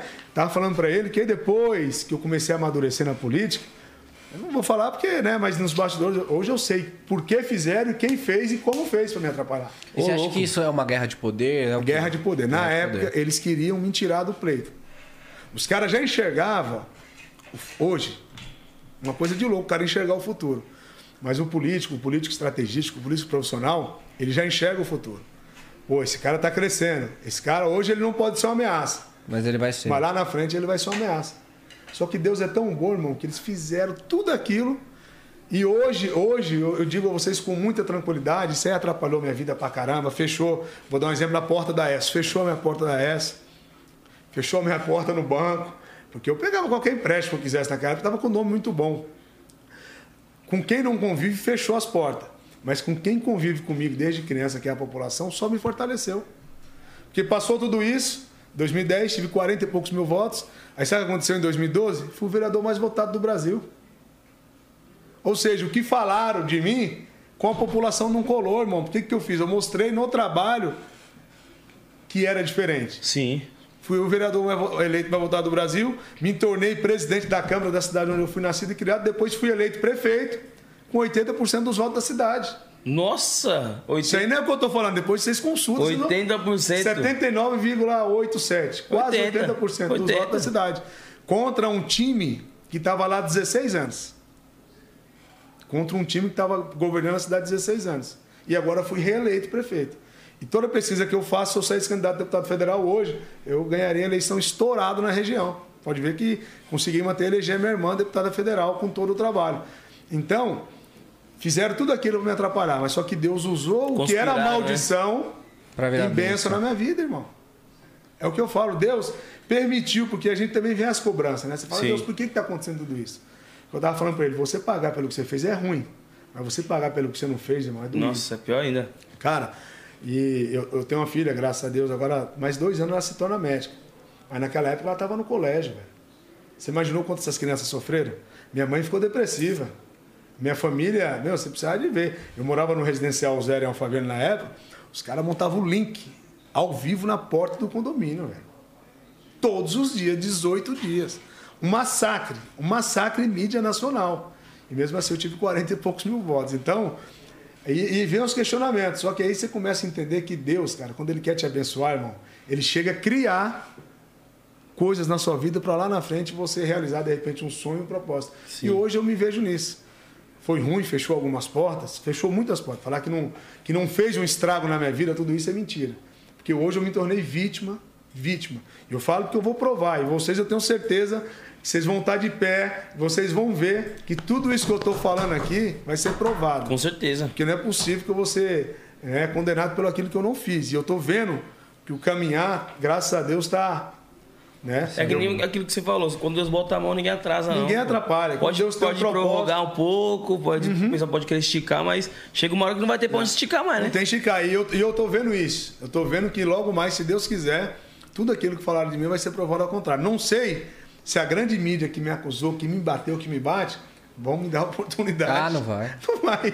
Eu já sei. Mas os amigos vão me dar. Vocês vão me ajudar. Não, então, você é doido, conto muito com a, certeza. com a ajuda de vocês. Então, cara, tá aí, é documento. Eles não, eles não pedem documento. Eles me olham, né, infelizmente, como um vendedor de notícias. Só pode ser isso. É, eles, Não querem, possível, eles querem a notícia que vende, Não é possível. que prende a atenção do público. É. E, e tipo, mas eu imagino que, pô, nessa fase aí você não pensou em, pô, política não, vou, vou largar política, Porque não eu quero. rasguei meu título, cara. Em 2010, quando aconteceu isso, mesmo que eu tive uma votação expressiva, eu fiquei tão revoltado com tudo aquilo que eu rasguei o título e não votei no segundo turno. Aí, segundo turno presidente da República, né? Foi em 2010. Sim. Na época era Dilma ainda. Eu não votei. Aí só depois que aí eu fui repensar, fui entender justamente o que eu estou falando para vocês, que eu animei novamente aí quando eu fui eleito vereador mais votado do Brasil. Dois anos depois. Dois anos depois. Aí de lá pra cá, graças a Deus, só foi progresso. Mas falar pra você, passou várias vezes na cabeça em desistir, vem aquela revolta, entendeu? Que... Só que aí a- a- a- é, é gostoso, porque, cara, Deus ele é tão bom. Quando você está desanimado, quando você está chateado com alguma coisa, Deus coloca alguma coisa positiva ali na sua frente para animar que você está no caminho certo. Com certeza. E a população sempre foi assim comigo. irmão. Os caras me batendo em mídia nacional e o povo me abraçando, velho. Você chega num lugar, dá trabalho, é foto, é autógrafo. Pô, um favelado dando autógrafo, já pensou? Entendeu? E hoje é assim, você vai para, eu vou pra rua dar trabalho para andar, o povo, né? E aí, cara, de lá para cá, graças a Deus, fiz, estou fazendo um bom mandato. Assumi a cidade em 2017, cidade de Budas Artes, com naquela época tinha 200 e poucos mil habitantes, hoje tem 13. Cinco anos. É, com arrecadação de 450 milhões, devendo 257. Mais da metade devia. Hoje a cidade, orçamento para o ano que vem agora. Inclusive o presidente da Câmara, o Renato Oliveira, está aqui comigo, que é um companheiro fiel. Mandei um orçamento bacana na semana passada. Sabe quanto vai arrecadar em Boa agora ano que vem? Um bi e 100, que é a Caraca. previsão. Trouxe cinco novas mil, é, cinco novos CNPJ, 5 mil novos CNPJ para a cidade, gerando 29 mil empregos na cidade. Asfaltei mais de 600 ruas. Estou reformando 38 escolas, já tem 12 prontas. Reformando 38 escolas ao mesmo tempo. Quando nós assumimos a cidade, tinha 25 mil pessoas abaixo da linha da pobreza. Né? Conseguimos, graças a Deus, na, na medida do possível, não todo mundo, mas muitas dessas pessoas hoje estão empregadas através de alguns programas que nós criamos no governo Sim. entendeu? Não? Muitas obras importantes sendo feitas na cidade, entendeu? Então, através do mandato, eh, eu mostrei para a população que tudo aquilo que a mídia falava não era verdade. E hoje eu tenho 70% de aprovação, como, a- como eu acabei de dizer para vocês aqui, entendeu? Que- Então eu estou vivendo, cara, por mais que infelizmente, quando sai uma notícia negativa você fica triste, mas hoje eu estou vivendo um dos melhores momentos políticos e sonhos sendo realizados na minha vida, que é estar aprovado pela população. Porque o cara é, que quer fazer o bem, que tem vontade de ver as coisas acontecer, nada mais é gratificante do que a população tá aplaudindo. É, ela tá junto. É, e qual projeto que você acha que você fez lá em Embu que mais fez o público assim te abraçar? Falar, caraca, esse é o cara. Cara, é assim, ó, é, a cidade ela é complexa, né? Porque são vários segmentos, saúde, educação, então tem muita coisa. Mas vou dar um exemplo aqui na pandemia. Pandemia, aconteceu tudo aquilo, o mundo não estava esperando aquilo. Do dia para a noite, morre um, morre dois, daqui a pouco começou a morrer 3 mil pessoas por dia. E na época, é, ali foi um- uma iluminação de Deus no meu pensamento. Eu construí o primeiro centro de combate ao coronavírus do Brasil. Isso aí se tornou mídia nacional. É um outro detalhe importante também, que é gostoso quando você vê os caras também tendo a obrigação, por mais que não fala que é o Ney Santos, mas ó, a Prefeitura de Budas Artes construiu um centro de combate em cinco dias. Tem que falar. Prefeitura só, né? É a prefeitura, não é o Ney, mas foi a prefeitura, mas eles têm que reconhecer que o trabalho deu certo. Então essa foi uma das coisas assim, cara, que é, eu lavei a alma. Nós construímos em cinco dias um centro de combate ao coronavírus com 60 leitos. Lá salvou 7 mil pessoas e não atendeu só Embu, atendeu a região. Então a, a cidade de Embu das Artes ela saiu na frente com tudo isso. Durante a pandemia, nós, eu costumo usar um termo que a gente trabalha, a gente tem a obrigação de trabalhar para todos, mas eu me sinto muito tranquilo e muito bem quando eu trabalho por menos favorecido. Uhum. Porque o cara que tem condição de pagar um convênio, pagar uma escola particular, fazer uma compra, ele não tem tanta necessidade como. E durante a pandemia, muitas pessoas ficaram desempregadas. E durante a pandemia, cara, nós entregamos cestas básicas todos os meses para mais de 30 mil famílias. Mais de 600 mil cestas básicas foram entregues durante essa pandemia. Ô, louco. E no momento de dificuldade, em diversas ações que foram feitas, mas nesse momento de dificuldade eu me senti um cara útil. Eu me sinto abraçado até hoje com isso, porque as pessoas estavam olhando para o lado direito, para o lado esquerdo, não estavam vendo saída. E você, como líder, você deu o tom. Naquele momento, por isso que eu digo que foi Deus que me criou, que eu dei o tom de toda a região. Todo o trabalho que a gente fez em Bu se tornou referência na região. E a nossa população reconhece tudo. Muita coisa por isso. Refletiu na, região. Refletiu na região.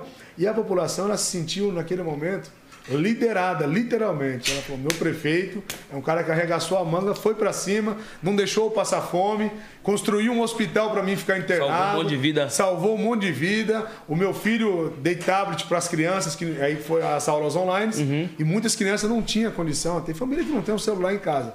Vou lá entreguei tablet para essas crianças não ter prejuízo no ano letivo. Caraca. Começaram a fazer aula de, de tablet em casa. Então, o que, que eles. Né, eu escuto muitas pessoas dizer: o meu prefeito, no pior momento da nação, ele arregaçou as mangas. Ele não deixou faltar comida na minha mesa. O meu filho não foi para a escola, mas a escola veio até ele através, através de um tablet. O meu, porque aí nós criamos um canal de comunicação onde as pessoas é, que a gente não podia atender todo mundo e, e muitas pessoas iam de repente procurar um pronto atendimento por uma dor de barriga e chegava lá era contaminada com o vírus. Então qual que foi o nosso trabalho? Separa, tenta separar a população, aquele contaminado aquele que não está para não contaminar mais. E aí nós mandávamos os médicos atender em casa. As pessoas acessavam através de um canal de, de WhatsApp e a gente colocava uma equipe médica para ir até a casa da pessoa. Então, o que, que eu estou acostumado a ouvir? Meu prefeito não deixou eu passar fome, meu filho, a escola veio até ele. Quando eu passei mal, o prefeito mandou um médico na minha casa. Então, no pior momento da nação, eu fui atendida pelo poder público através Sim. do prefeito Ney Nossa, Santos. eu imagino que isso tenha tipo, refletido muito positivamente sobre Sabe, sabe a quando pandemia. refletiu? Que eu não fiz, eu não fiz campanha na reeleição e tive quase quatro vezes mais o número de votos do segundo colocado. Então, olha só como o trabalho que foi feito refletiu, inclusive, na política. Sim. Entendeu? Fui reeleito por conta disso. Eu imagino também que tenha refletido positivamente é, sobre a população mesmo, sobre o município em questão da, do Covid. É, com, com menos casos, diminuindo Menos os casos. Hoje, nós- hoje nós temos 95% da população já vacinada. É, muitas pessoas, graças a Deus, por conta de todo o trabalho que foi feito né, no combate ao vírus, conseguiram voltar a trabalhar mais cedo. Os comércios, nós começamos, nós fomos uma das primeiras cidades a abrir os comércios, por conta da cidade ter o menor número de casos da região. Passamos por dificuldade? Passamos. Tipo, teve um momento que a gente não sabia o que ia fazer, onde ia Sim. colocar a gente. Mas quando, graças a Deus, também começou a diminuir, as coisas abriram. Hoje nós não temos um caso na cidade, cara. Hoje é tranquilo. Tranquilo, tranquilo. Não temos um caso na cidade. Entendeu? Graças a Deus, todo um trabalho, obviamente, da equipe, né? Quando falou o prefeito, mas aí foi toda a equipe de saúde, toda a equipe de governo, que eu quero até mandar um abraço a eles aqui.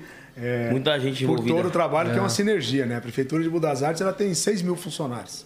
Caraca, 6 mil pessoas que trabalham com você. 6 mil pessoas que trabalham, nós temos 22 secretarias e ali eu dou as demandas, né? Educação, eu não posso deixar que os alunos durante a pandemia, por mais que não tenha aula presencial, eu não posso deixar que eles tenham prejuízo no ano letivo. Porque se eles tiverem prejuízo no ano letivo agora, lá na frente, vai causar um grande problema na capacitação dessa criança. Ele vai estar atrasado, você concorda? Não? Sim. Sim. Então, ó, o, vou lá, o secretário de Educação Pedro Anjo, você com toda a sua equipe cria um programa. Aí Eles criaram vários programas para interagir com essas crianças. Ó, prefeito, tem algumas crianças que não têm celular, vamos entregar o tablet. Prefeito, é, todos os meses nós temos um custo com a merenda. Esses meses nós não, vamos- não vamos ter um custo com a merenda. Pega o dinheiro da merenda, compra a cesta básica e dá para todos os alunos da rede municipal eles levarem para casa. Então, ou seja, o aluno não teve prejuízo no ano letivo E a gente sabe que, infelizmente, tem muito aluno que vai para a escola, tem muita gente que só tem uma alimentação no dia. Às vezes Sim. a alimentação é a escola. Sim. Ele não ficou sem alimentação durante essa pandemia. Ele não tinha merenda da escola, mas ele teve a cesta básica Tinha tinha comida em casa. todo mês em casa. Então, criamos vários materiais didáticos, vários programas que deram certo, se tornou referência por conta disso. E a mesma coisa na saúde, na cultura. Então, eu, eu demando. E aí a equipe tem que, ter, ah, tem que ser habilidosa, Sim. precisa ter eficiência para executar. O que, que o prefeito faz? O prefeito faz política. Eu costumo dizer, eu não sou técnico, nem tenho obrigação de ser técnico. Uhum. Mas hoje mesmo, antes de vir para cá, eu despachei com o secretário de Educação, eu despachei com o secretário de Planejamento e despachei com o secretário de Meio Ambiente. Então, três reuniões com um tema diferente da outra. Você entendeu ou não? Sim. Eu não tenho obrigação de entender, mas eles, eles, por ser técnico, eles têm a obrigação de me explicar e me convencer que aquilo que eles vão Sim. fazer é um programa, é um programa certo é o certo. população. É o certo. Entendeu? Então eu faço política. E quem faz a parte técnica, obviamente com o meu respaldo, né, com a minha bênção, digo assim, é eles. Entendeu? Com certeza. Então, e e, assim a gente tipo, vai bem tocando. dizer assim, é- são 6 mil pessoas que trabalham em prol da, da população de Jimbu, É, né? Precisa, né? Eu até, a gente às vezes faz algumas reuniões com, com esse grupo de trabalho e tem pessoas que é concursada, né? Tem pessoas que estão lá há 30 anos, 35 anos. Infelizmente, nem todas essas pessoas elas estão ali é, é, dedicadas. Tem pessoa que já está cansada, né, cara? Servidor público. Quero até mandar um abraço, agradecer a todos os servidores públicos da cidade de Budas Artes por todo o trabalho, mas nós sabemos que, infelizmente, tem pessoas que já estão cansadas, que não, progri- não, não produz mais Como produzia como antigamente. produzia antigamente. Então, nem todos têm aquela. Mas eu tenho certeza que a grande maioria formou uma sinergia e, por conta dessa equipe maravilhosa que nós temos, é- eu tenho essa aprovação que eu tenho hoje em Budas Artes. Pô, muito legal, mano, com certeza. E eu achei legal, é, assim, como que você teve essas ideias durante a pandemia, né? É. Porque eu, assim, particularmente, não fiquei satisfeito com o que foi feito do, do presidente. Você concorda, da, assim, das atitudes tomadas durante a pandemia? O que, que você é acha? assim, ó, na minha opinião, o Brasil, primeiro que é um país maravilhoso. Nosso país é um país próximo. cara. O nosso país hoje, o, o Brasil, você pega aí através do agro, sustenta vários países por aí. Então o nosso Brasil perdeu a oportunidade de pautar os outros países através das nossas ações. O que eu fiz em Budas Artes, o que eu fiz em Budas Artes, que é uma cidade, vamos dizer, entre o governo federal e Embu, é uma cidade nanica, o presidente poderia ter feito, cara. Você acha que ele teria esse poder para fazer no Brasil todo? Se Ele o conseguiria? prefeito de uma cidade de 300 mil habitantes fez, e quando eu fiz, obviamente tem muitas pessoas assistindo, se eu estiver mentindo, me corrija. Prefeito Guti de Guarulhos foi em Budas Artes pegar o projeto para fazer em Guarulhos. Prefeito Bruno Covas, saudoso Bruno Covas, hoje não está entre nós, mas na época todos aqueles hospitais que foram criados, né, Renato? Renato fazia parte. Nós criamos, na verdade, um, um centro de, de- de- pegamos ali alguns formadores de opinião e criamos uma comissão. Essa- nessa comissão a gente tirava as ideias. Né? Renato fazia parte. Renato não é. O Renato é nosso presidente da Inclusive, Câmara vamos hoje. chamar ele pra participar com a gente aqui, Senta pô. aqui, o Renato, Senta aí, pô, Renato. Senta show aí, de bola, um cara muito inteligente. E o Renato, na, minha- na época, ele era o meu assessor. Hoje ele é presidente da Câmara. Presidente da E o Câmara. Renato fazia parte dessas Satisfação, discussões. seja bem-vindo ao nosso podcast. Obrigado, valeu. Ah, E, e essas discussões que a gente fazia, que aí não tinha hora, ó, meia-noite, vamos fazer uma reunião rápida. Porque o problema ele era. É. Você ia aumentando, cara. Chegou. Cara, hoje a gente consegue, graças a Deus, rir. Mas chegava a hora da gente ver o que, que a gente vai fazer. Não tem É que é lei. uma coisa muito louca, né? Você não tá preparado Não pra isso. tá Ninguém preparado. nunca foi preparado. E aí, o que, que né, velho? acontecia? A gente fazia um trabalho, vou dar um exemplo. A gente todo dia às 18 horas, porque hoje o, maior veículo de comunicação que tem em Bu é a minha rede social. É a dele. Né? Disparado. E a gente todo dia, 19 horas, fazia uma live com a população, porque o povo não estava saindo de casa. A gente fazia uma live para manter o povo informado, porque todo dia tinha encaminhamento diferente. E aí a gente, qual que, que a gente pregava todo dia? Gente, nós estamos aqui trabalhando dioturnamente, mas faça parte de vocês. Evite sair de casa. Se estiver passando mal, entre em contato com a gente através do telefone tal, tal, que nós vamos pedir para um médico ir na sua casa. Não saiam de casa, porque você corre risco de sair de casa e ser contaminado na Sim. fila de um pronto-socorro. Então a gente só levava para o centro de combate ao coronavírus quando o médico ia lá e tinha certeza que a pessoa estava contaminada. Aí a gente Suspeita trazia. total. Aí a gente trazia. Então nós criamos alguns mecanismos, por isso que eu digo que Deus iluminou muito, né? Inclusive a central de WhatsApp. É Como eu era novo, é, foi criada uma central com pessoas atendendo. A pessoa tinha uma febre, a pessoa tinha uma dor no corpo. Ao invés dela se deslocar até uma unidade de saúde, tinha um médico que atendia ela por WhatsApp e dava o direcionamento. E dependendo da, da, da gravidade, ia uma equipe até a casa dessa pessoa para atender. Isso foi inédito também no Brasil. Então aí, aí quando as pessoas Caramba. Top conta- demais. con- contactavam a gente, é, a gente já tinha mais ou menos a noção daquilo que estava acontecendo. Então a gente monitorava a cidade através desse, dessas ligações.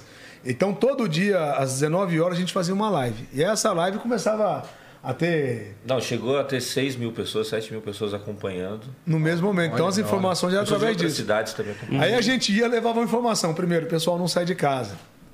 Se tiver passando mal, entre em contato com a gente. Bah, bah, bah, bah, bah. Aí o presidente ia, ó, isso é uma gripezinha, isso não vai Fazia dar nada.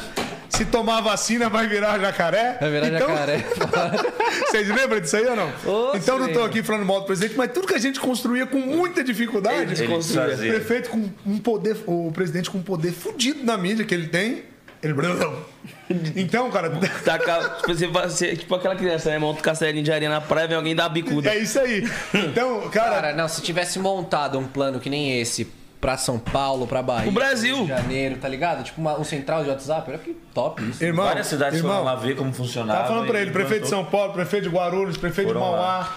É, várias cidades, Cotia. Cotia mesmo. Várias cidades pegou o nosso projeto. Então isso é gostoso de ver reconhecimento. Inclusive a usina de oxigênio. É, como nós também pegamos é, projeto de outras cidades. Sim. Na época, não sei se vocês lembram, tava morrendo gente em Manaus por falta de oxigênio Sim, no Brasil. sim, sim. Sabe o que nós fizemos?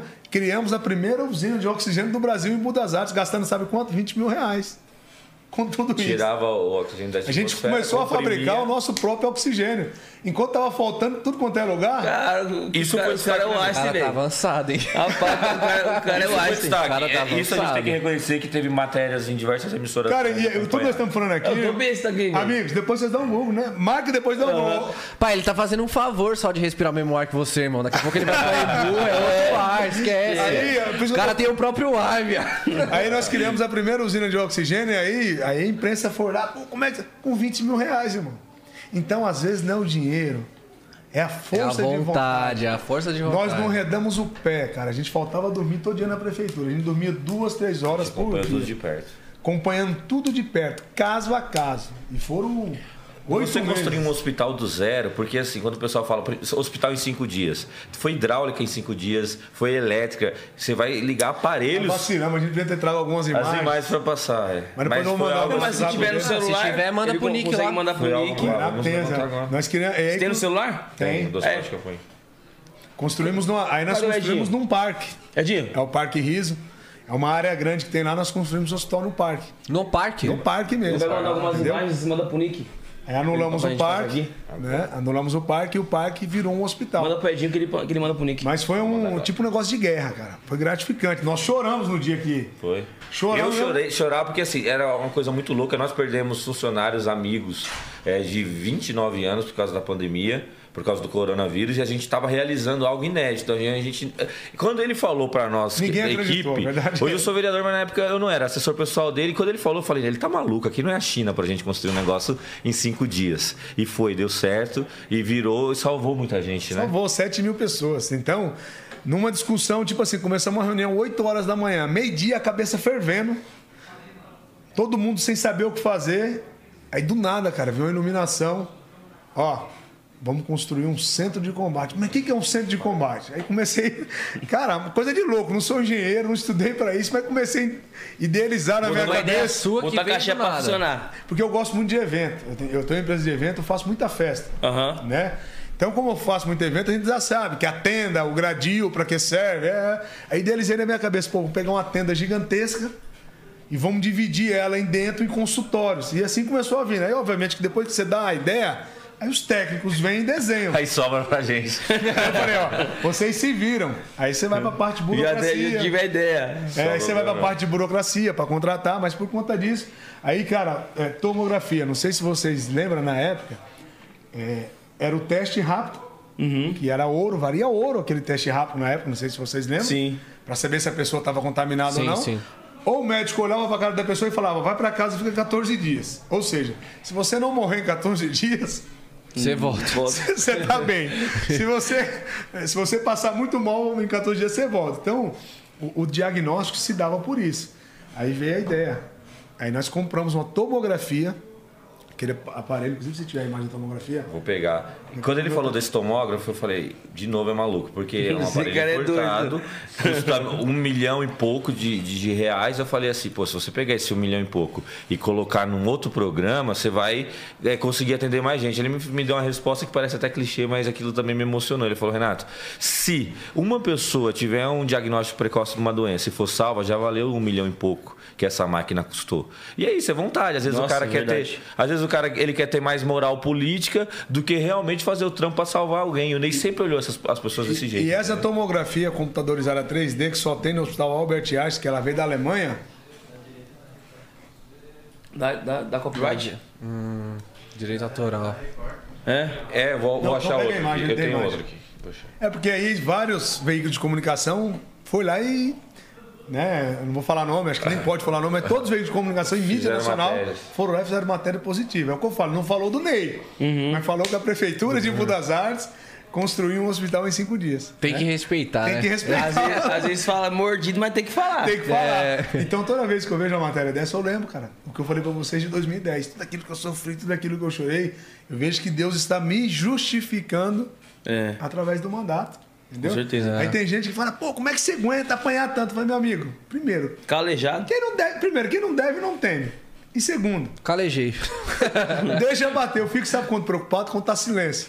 Eu falo pros meninos, meu, muito quando, quieto. quando tá muito quieto, alguma coisa Não tô tomando uma porrada, não tô tomando tá nada. por vir. Porque eu já acostumei, foi na fornalha, cara. É, eu acho que eu fui uma ou duas vezes em Budas Artes. Como que é lá? Tá seguro? Como que é a Cara, então, lá? graças a Deus, é assim, né, várias ações lá, vamos falar de segurança. Lá não tinha uma guarda municipal como tem hoje. Nós criamos a Secretaria de Segurança Pública. Não existia. Eu peguei um guarda de carreira, o cara tinha 16 anos de guarda, um guarda que passou o primeiro concurso, trouxe para ser secretário da Secretaria de Segurança Pública.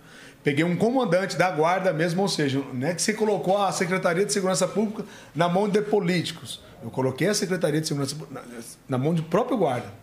Aí viaturas novas, armamentos novos, chamei de vários concursos. Dobrou o efetivo. Hoje a, dobrou o efetivo. Né? Hoje a Guarda Municipal de Budas Artes ela está em várias, em várias, em vários canal aí de operação de risco por ser referência. Nossos guardas hoje andam de Hilux. Nossos guardas hoje tem aquela CTT, que é a metralhadora. Antigamente era um 38 enferrujado, tinha que jogar no. O cara vinha, se jogava e saia correndo. Qualquer, qualquer um dava perdido. Por na- pra na guarda não lá. vai ter que tacar no cara. Entendeu? E Hoje, toda vez que abre um concurso, tem PM que quer deixar de ser PM e ser guarda municipal de Bu, porque é uma das guardas mais pagas do Brasil. E se tornou referência por conta disso. Tem problema? Tem problema. Ninguém é perfeito, né, pô? É é o que eu falei no começo. A gente não consegue agradar. Saiba vocês, são 300 mil pessoas. Cada um com a cabeça.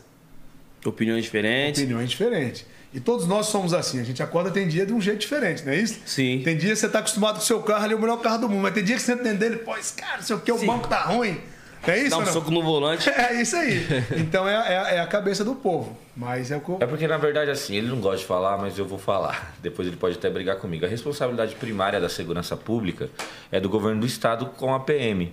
Depois que ele ganhou a eleição, a gente sentiu falta de uma atenção maior. Justamente por causa dessas situações, Ah, já que é o Ney, a gente sentiu que diminuiu um pouco a presença da PM na cidade. Então, fica até sobrecarregado para os PM que estão lá. Então, na contramão disso, o Ney investiu na segurança pública municipal. Tem um monte de desafio, inclusive um apelo que a gente faz para o governo do estado: manda mais viatura, ajuda a gente lá, que sozinho a gente não consegue. Mas já criou coisa que não tinha. Antigamente, os guardas andavam de Ford Car mil. Hoje, os caras andam de Blazer. Então, Hilux é uma outra estrutura para eles O, a, trabalhar. isso é o guarda municipal, andava de Ford K 1.0. Pode ficar 1.0. Ah, pegar que putaria. Vai pegar. Qualquer um dava perdido de Dá motor. pra dar perdido de a bicicleta. A Romu é como se fosse a rota do estado. Sim. É a Romu, que é uma guarda eletrizada. Sim. É aquela que vai para resolver mesmo. Santo André tem também, Santo André, São Isso, Caetano tem. Isso, a Romu. Aí criamos a Romu. Então, graças a Deus, assim, em várias áreas, né? é, foram criadas ações.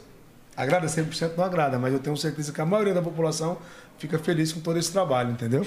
Ah, legal. Vocês ficam à vontade, E, rapaziada. tipo, com perguntar, eu tô pronto aqui à pra- Assim, nessa mudança na, na segurança pública, é, diminuiu o índice de criminalidade da- Bastante. da cidade? Em Budas Artes, é, em Budas Artes não é da nossa época, nós somos jovens, mas em Budas Artes ela foi durante muitos anos a segunda cidade mais perigosa do Brasil. Só perdia para Diadema. Diadema, até hoje, Diadema é perigoso. É. Isso você já tinha assumido ou não? Não, não, não. Isso é coisa atrás, de, de muitos anos atrás. Por quê? Em Budas Artes, ela está na Regis Bittencourt, colada no Rodoanel, no meio de um aglomerado de muitas cidades. Então, muitas, pessoas- muitos caras matavam, matavam um cara lá na Gata do Chapéu. Jogava- Colocava no porta-malas e jogava o corpo em Imbu, porque em Imbu tinha muito mato. Puta merda. Então, ou seja, aí no índice, ela acaba. Naquela época era. E hoje, graças a Deus, Achou Embu, morreu Embu. no, É. meu ter- no meu terceiro ano de mandato, eu fui convidado pelo delegado geral naquela época para ser parabenizado pelos índices positivos do trabalho que a gente estava fazendo. O que, que eu fiz? Eu chamei o secretário de segurança que na época era guarda, falei, dei liberdade. Falei, ó, quero que vocês trabalhem. Primeiro, é, que hoje tem muito ainda disso. Infelizmente, parece que a gente enxuga o gelo no molhado. Ladrão de celular, Nossa, Pessoal que sai para trabalhar né? 5 horas da manhã, eu falei, ó. Então eu quero que vocês comecem a fazer operação 5 horas da manhã. Pontos de ônibus. Porque é a segurança do pai de família, né? Quando sai para trabalhar, ele quer se sentir seguro. Claro, pô, ele Né? tá indo já de ônibus, mó trampo, Tá indo 5 de horas da ônibus. manhã e a gente E aí nos balada. trajetos, aí Celular pega. parceladinho. Isso, nem acabou de, de- de pagar o celular, o vagabundo vai lá e toma. E uma das coisas também que surtiu muito efeito, eu troquei já, já deve ter trocado uns 85%. Mas troquei toda a iluminação da cidade por lâmpada de LED. Então aquela cidade escura começou a ser uma cidade mais clara, com as lâmpadas de LED. Mais seguro e mais econômico. E isso aí traz a sensação de segurança para as pessoas que transitam. Sim. Você tá andando na rua escura, você não sabe o que tá vindo ou o que tá nas suas costas. Oxe, escutou um barulho de moto, fudeu. Fodeu, você corre. Oxe, correndo. É isso aí eu mesmo. tô andando com a minha mina às vezes na- na rua e, tipo assim, a rua que ela mora é escura, né? Aham. Aí tamo andando, se escutar um barulho de moto, velho, ela já gruda aqui assim, ó. Porque essa experiência aí- não é muito boa, não. Então, aí você pega a lâmpada de LED, ela dá um claridão. Então você consegue, né? Então você consegue se proteger. Então você traz sensação. E aí, graças a Deus, melhorou os índices. Né? E assim, e a gente consegue mapear e, e saber onde está o problema através daquelas pesquisas que eu falei. Então, é, pesquisa desse mês, eu não vi ela, numa- não olhamos ela detalhada ainda, mas na semana nós vamos né, detalhar ela, nós já vamos saber aonde hoje a cidade está precisando da atuação maior da Guarda Municipal. Mas sempre vai ter, né, cara? Porque infelizmente É, não tem como é- ser 100%, não né? tem. Sempre vai ter é, ladrão de moto, sempre vai ter o cara que rouba o celular. Né? Ainda mais pela falta de emprego, infelizmente.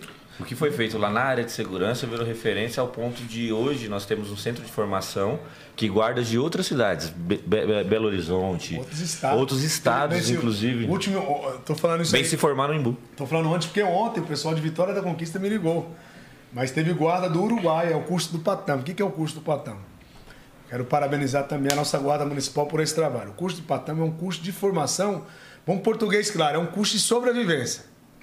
O cara vem, ele se aloja em Imbu, mas não é no alojamento. A gente aloja o cara numa, tipo se fosse uma selva. Quando é três horas da manhã, o instrutor joga o cara dentro do rio. Entendeu? O cara tem que saber nadar, o cara tem que sobreviver. Daqui a pouco você põe o cara dentro do galpão, solta uns gás de pimenta lá dentro. Ou seja, se o cara for fraco, ele oh, pede pra sair. É igual o Bop lá do É. aquele treinamento do Bop. E esse curso chama curso de patame. Então veio guarda do Uruguai, da Argentina. Todos os lados. Aí e a ontem, gente que forma. aí ontem me ligou o pessoal de Vitória da Conquista querendo trazer os guardas deles para formar no Imbu. E aí o cara recebe um certificado e ele está preparado para ir para a Romu.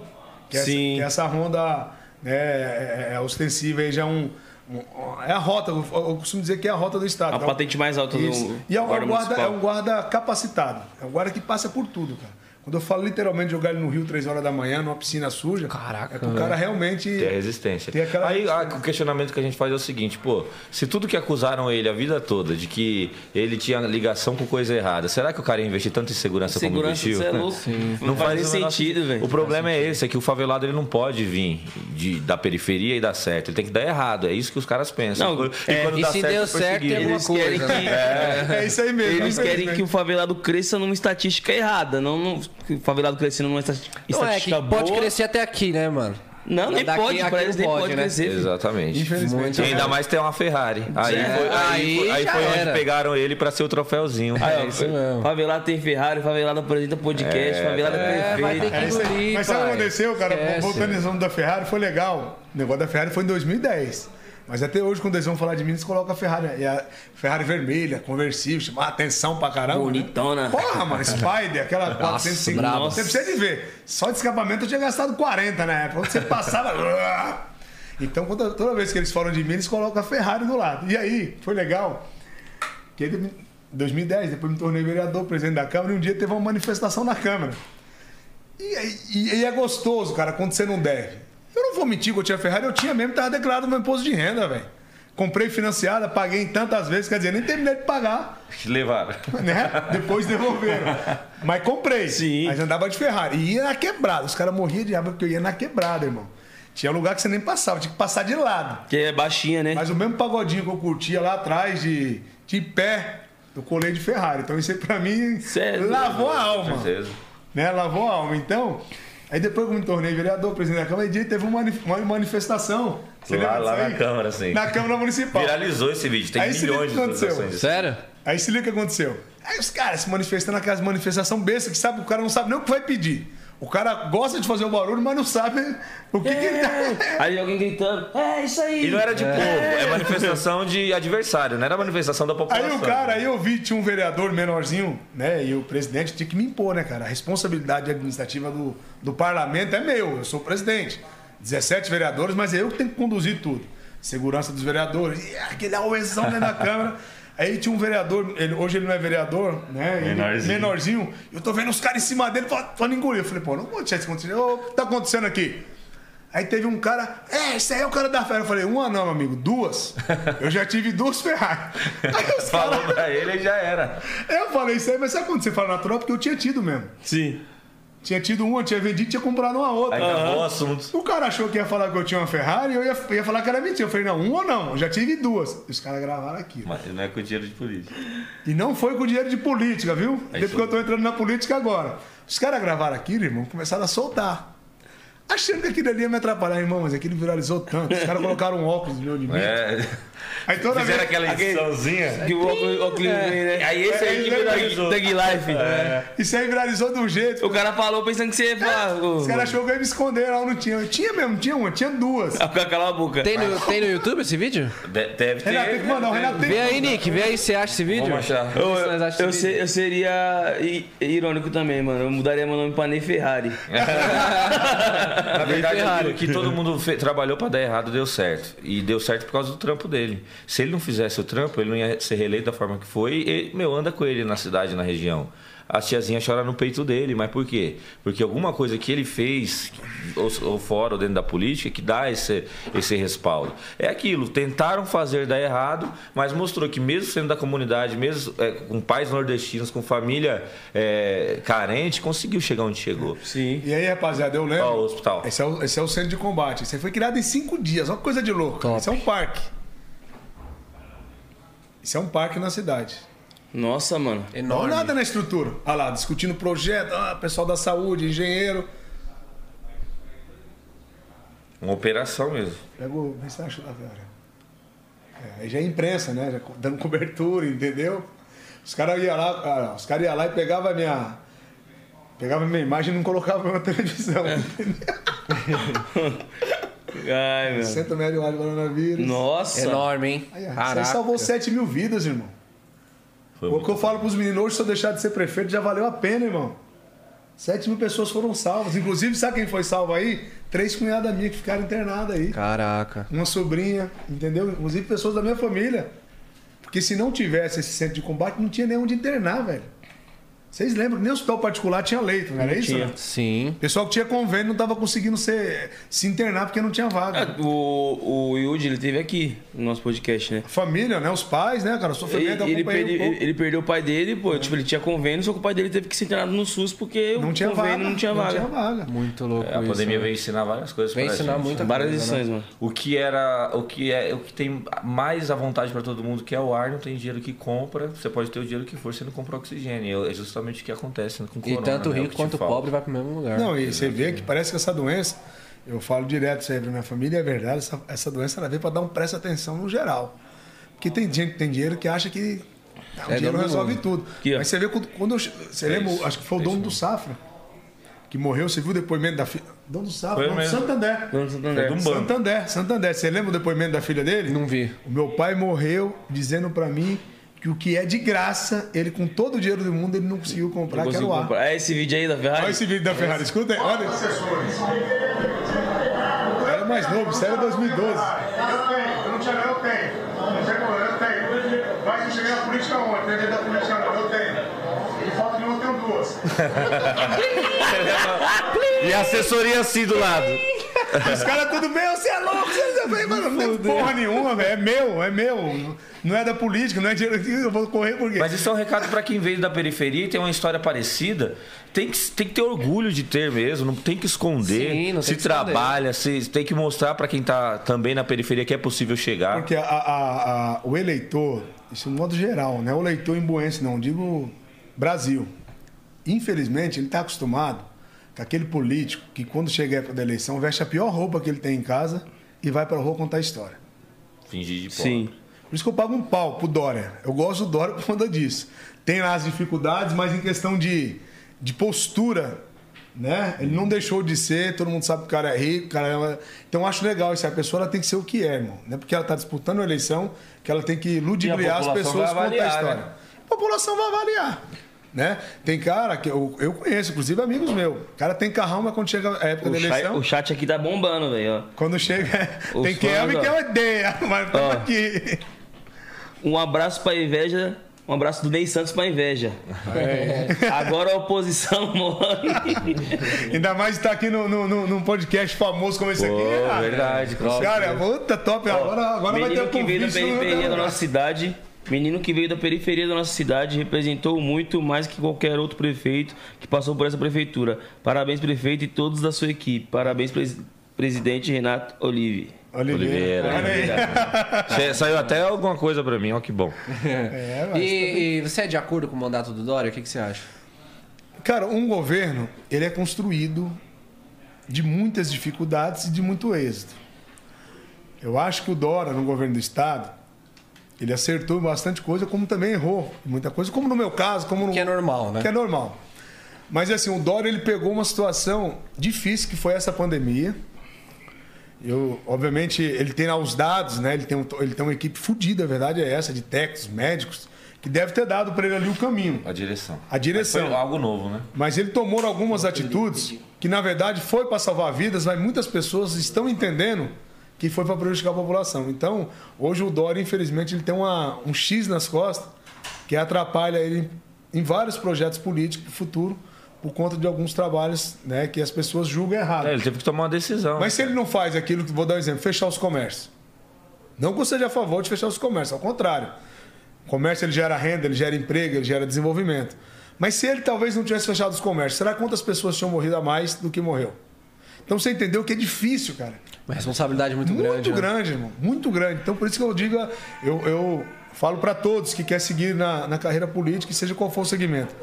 Tudo que você for fazer, peça direção e sabedoria para Deus. Porque se você não tiver muita sabedoria, você vai errar demais. Então, a decisão foi dele, a gente não compartilhou, não compartilha dessas decisões, mas a situação dele foi difícil, cara.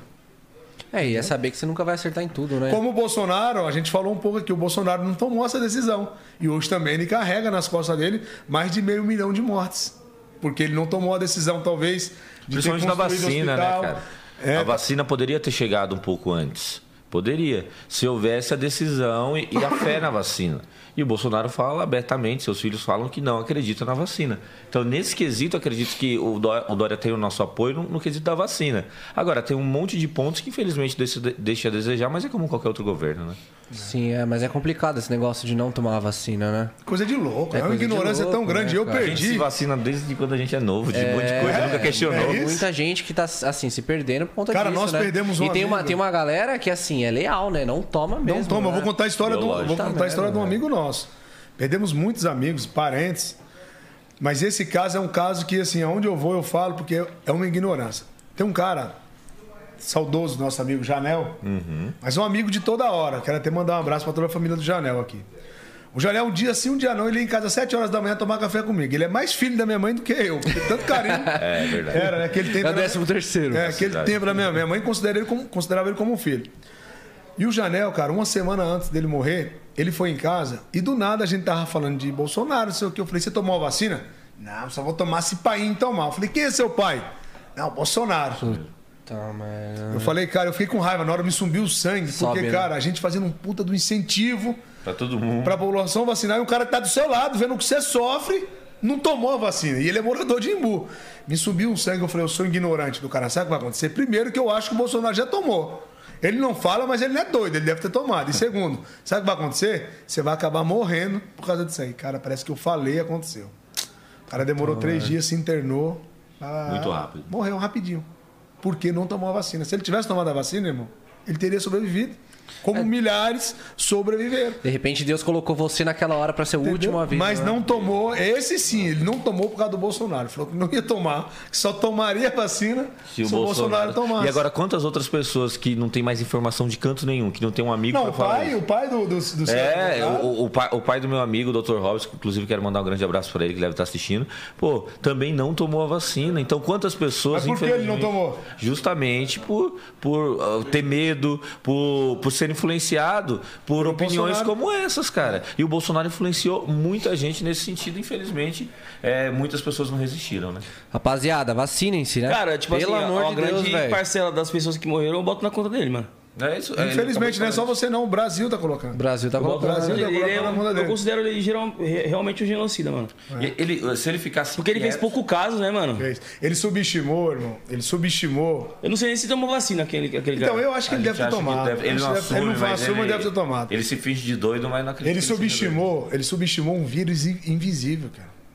Você não subestima o seu pior inimigo. Você vai subestimar um vírus invisível que saiu arregaçando com tudo. Que mata mesmo. Porra, é. Mata Arregaçando pra o mundo, caramba, né? arregaçando o Arregaçando mundo. o mundo. Países Aqui é de primeiro países. mundo, né? Preparados. E se mostrou, e ainda mais esse vírus se mostrou que não é só idoso, não, Não, é só não, não, não. uma pessoa obesa, uma pessoa que tem é, comorbidade que fala. Pô, na minha, na minha cidade lá morreu criança de 13 Amigo, anos. primeiro, a primeira Que pessoa que, nada, morreu próximo bola. a nós, que aí foi um choque pra nós, o Bruno, 29 Uhum. anos, cara jogava bola com a gente. Ele ajudou a gente a construir. Exatamente. Inclusive, durante o hospital, ele foi internado.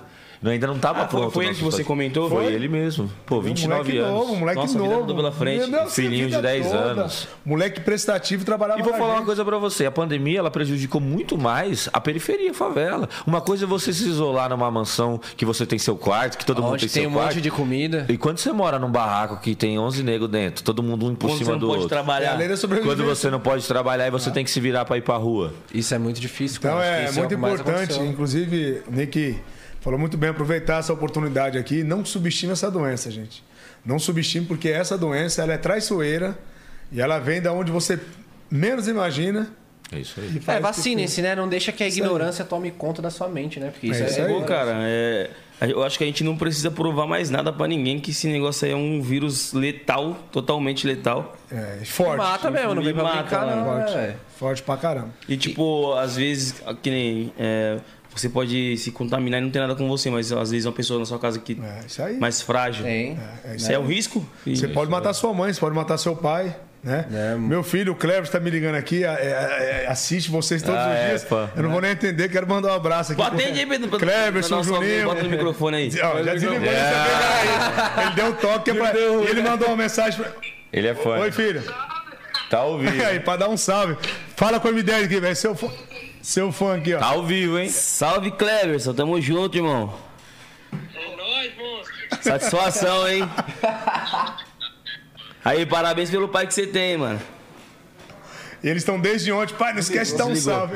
Esquece de dar um salve. Então ele Mas deu aí, salvão pro Tamo Cleverson. junto, Cleverson. Brabo! Cleber e o Juninho. Aí eles, pô, dá um salve lá pra nós amanhã. E quantos filhos você tem? Tem uns seis filhos, cara. Seis filhos? Pega. Aí A é já... chegar no pai dele, É, 12. mas vai chegar no... Vou Gosta, hein? dobrar, né? Porra, chegou me dar um calor aqui Aí agora. gosta. Eu não posso falar muito, não, que eu tenho três. Então, mas quantos anos você tem? Tenho 27. Aí, com 27 tem três. Eu tenho 41. Tem três, pô. Sabia não, pai. Dois moleques e uma menina. Eu tenho quatro meninas e dois moleques. Eu fui Caraca. pai novo, fui pai com 18 anos. Eu fui pai com 19. 18 anos. E você acha que seus filhos assim foi um impulsionador pra você crescer na Porra, vida? demais. Principalmente a minha filha mais velha, né? Você cria uma responsabilidade. Você não tem filho, né? Não. Pela pergunta, a gente já sabe que não tem. O filho ele traz pra você uma responsabilidade, cara, que não tem tamanho, né? Porque quando você. Eu fui pai jovem, com 18 anos. Então, o que, que eu gostava? Festinha, ah, aquilo que você já sabe. E aí, quando eu cheguei, quando eu me deparei com a situação de ter um filho, eu tive que pensar primeiro na minha filha, naquele momento, Depois em você. depois em mim. Porque tudo aquilo que você faz, às vezes não reflete em você, mas vai refletir nos seus filhos. Vai refletir na próxima geração. Sim. Então não digo só uma responsabilidade financeira, não. Digo em tudo que você vai fazer, você tem que tomar cuidado, porque lá na frente seu filho pode pagar por isso. Sim. Então, o filho, além de ser bênção de Deus, ele traz para você um mecanismo para você ter sucesso na vida, em vários sentidos. Uma entendeu? responsabilidade Muito enorme, velho. Muito E grande. o Ney Santos, para aí como, como prefeito ou quer ser governador? Cara, como é assim, eu, eu, como falei para vocês, eu estou no segundo mandato. Terceiro, né? Porque foi mandato de vereador, Exatamente. primeiro mandato de prefeito e segundo. Tô cansado, a verdade é o 12 seguinte. anos já. E assim, e- e a gente, obviamente, que a gente tira nosso lazer, a gente tira nossas férias, mas eu tenho um defeito que a minha família me cobra muito. Eu sou um cara que eu gosto de estar na cidade. Domingo, quando não tem nada a fazer, eu vou pro centro histórico passear. E aí o prefeito tá na rua, irmão, vem as demandas. Um monte de coisa. Vem a demanda. A equipe tem hora que me fala, prefeito, fica pelo menos uns 15 dias sem andar, porque se você for andar, a gente Ele vai vai acumular o que a gente já tem para resolver do que você passou para nós. Porque você vai andar, irmão, aí o cara pede para você pintar uma, fazer uma lombada, pintar uma calçada, fazer um asfalto. ah, Então você na rua, você está trazendo demanda para dentro da, da, Exatamente. da, da- prefeitura. Então eu sonho muito, sonho em dar continuidade, porque é gostoso você dar continuidade, é gostoso você realizar. Por mais que você tome pancada, como eu tomei muita, mas nada é mais gratificante do que você chegar num lugar. Vou dar um exemplo. Inaugurei um campo em Mudas Artes, quando nós assumimos, não tinha um campo em grama Ah, isso é da hora de falar. Sintético. Não tinha um campo Tudo de grama terra. sintética. Você deve ter um depoimento daquele senhorzinho de, de, de sábado, inclusive nós postamos. Eu já fiz seis campos em grama sintética, quero fazer dez. O propósito era ter feito dez até dezembro. Por conta da pandemia tivemos que suspender, mas entreguei o sexto no, no sábado. E agora, se Deus quiser, no começo do ano. E isso fortalece a cultura, esporte Fortalece. lazer. Você sabe que eu ouvi de um- de um senhor, o Renato vai pegar aqui o depoimento dele, depois vendo no meu Instagram aqui. O cara falou: Eu moro 40 anos aqui. Eu esperava, eu, eu nunca esperei o que eu ia ver hoje. Eu achei que eu ia morrer e não ia ver esse campo aqui. Porque quando eu falo de um campo, irmão, eu falo pra rapaziada que gosta de jogar futebol. E nós que fomos nascidos e criados na periferia, eu, eu sempre tive a certeza que o lazer da periferia é o campo de futebol. Domingão de manhã. É domingão, é o churrasquinho, é, é o sábado à campeonato. noite, Agora mesmo lá em Imbu, tá, vai, final, vai, a final vai ser Copa sábado da agora. Periferia. A Copa da Periferia. Eu que iniciei essa Copa 10 anos Top, atrás. top. Copa da Periferia, você vai lá, hoje deve ter, hoje é sexta, não, amanhã tem jogo. 3 mil pessoas na beira de um campo, é coisa de louco, um caldeirão, irmão. Não, e a Várzea é maravilhosa, Aí, você é doido. então, não tem nada mais gostoso. Então, é quando você entrega um equipamento como esse, você está dando valorização para essas pessoas. Você até, eu costumo dizer que cada um real que você investe no esporte, você economiza cinco na saúde. Porque o campo ele não serve só para quem joga bola, ele serve para a mulherada da Sazumba, ele serve para a terceira idade fazer caminhada de manhã, ele serve para os núcleos de capoeira que a gente tem espalhado na cidade, a gente tem uns núcleos, capoeira, judô, todo tipo de esporte que é para tirar a molecada da rua. Eu costumo dizer, isso é a, é a realidade, que a mente vazia é a oficina do diabo. Quando você pega o jovem, coloca ele para participar de coisa. qualquer tipo de evento, fazer qualquer coisa, você está ocupando a mente dele, irmão. Você ocupando a mente dele, Inclusive, teve uma pergunta dessa no chat aí: o, o que, que poderia rolar lá na cidade para inserir um pouco mais de jovem na cultura, na arte? E a gente investe muito nisso lá. Vou falar um pouco da Praça Cidadania, não deixa eu esquecer. Então, quando você entrega um campo como esse, você está trazendo dignidade para geral, irmão. E Com aí certeza. o senhor de. Você passou para ele, Renato? Tô passando aqui. O cara, de- cara de 40 anos falou: ó, prefeito nenhum fez isso aqui. Você veio aqui, prometeu, e eu prometi para eles em outubro do ano passado. Sábado eu entreguei, uma puta de uma arena. Meu, mas não é, não é uma das campinho, maiores não. arenas em grama vocês aqui. sintética, arquibancada. Pessoal de. Olha Os, tamanho, mano. os prefeitos. É estádio, pai. É coisa de louco. mano. Desse aqui Não, isso é quantos lá? estádio, mano. Sexto, né? Foi Já é o sexto. sexto. E assim, no meio da quebrada. Isso aqui não é no centro, não é, não é na região caldeirão, privilegiada. A rapaziada deve ter ficado mal. É no fervo, é no Isso aí é fervo. estádio, velho. Não, é. Pra você ter uma ideia, nós recebemos no ano passado a, a Copa São Paulo. Foi. Em Budas Artes. Não, tem toda a estrutura. Tem toda a E estrutura. aí, quando ele falou, também ninguém acreditou. Falou, mano, beleza, você vai fazer um no centro, tudo bem. Agora, você vai gramar sintético dentro da, lá no miolo, que é esquecido, que ninguém olha, que não tem holofote e vai. E não é só a grama, ele faz a estrutura mesmo de arquibancada, ele mete é, refletor igual de estágio. E isso traz uma valorização pra, pra molecada. E até acontece do que? Tipo, desperta interesse de pessoas que querem fazer projetos e tira a molecada da rua e faz uma Então, escola de é isso aí. futebol. Então, hoje, quando você entrega um campo desse aí, você entrega dignidade. Porque você incentiva. O cara, eu vou dar um exemplo: o professor de capoeira, irmão, ele não vai dar aula no terrão. Né? Um campo esburacado. Mas você põe um campo sintético desse, você incentiva o cara. O cara tem prazer Motivo o pro- o de ir lá fazer um também. trabalho. A terceira idade, que faz as caminhadas, nós temos os núcleos de terceira idade. Dos veinhos agora. Os velhinhos de 70 anos, 80, que a gente incentiva eles a fazer atividade física. Sim. Um professor ele não vai dar aula num terrão. Mas você entrar num campo sintético, você Às vezes o professor até vai, mas os alunos não vai. não vai. Não, o risco do cara Vai cair num tá buraco, torcer né? o pé, alguma Isso coisa. mesmo. Então você entrega um campo desse aí, você tá dando Não, tranquilidade. você salva vidas também. cara né? fez o trabalho, Porque então- Muitas das vezes é aquele jovem que tá indo pra um caminho errado e ele prefere não Porque ir. que nem você falou, às vezes tá com a mente vazia, não tem uma ocupação. E, pô, quando tá assim, é- a possibilidade de fazer algo errado é muito mais Muito fácil. grande, sabe por quê? O cara, quando ele tá com a mente vazia, só basta um convite. Mas o cara, quando ele tá dedicado no futebol, quando ele tá dedicado no esporte, ele tá ali, ele tá gastando as energias dele no esporte. Tá então, focado. Tá focado, né? Então ele não tá. Não só o esporte, como você dá oportunidade para o cara entrar no trabalho, ainda que sem experiência. Ele criou a fábrica de emprego. É um núcleo que dá curso profissionalizante, pega a pessoa lá, dá o curso profissionalizante e já faz um, um meio de campo com as empresas da cidade. Pô, você abriu lá uma agência, você é design gráfico.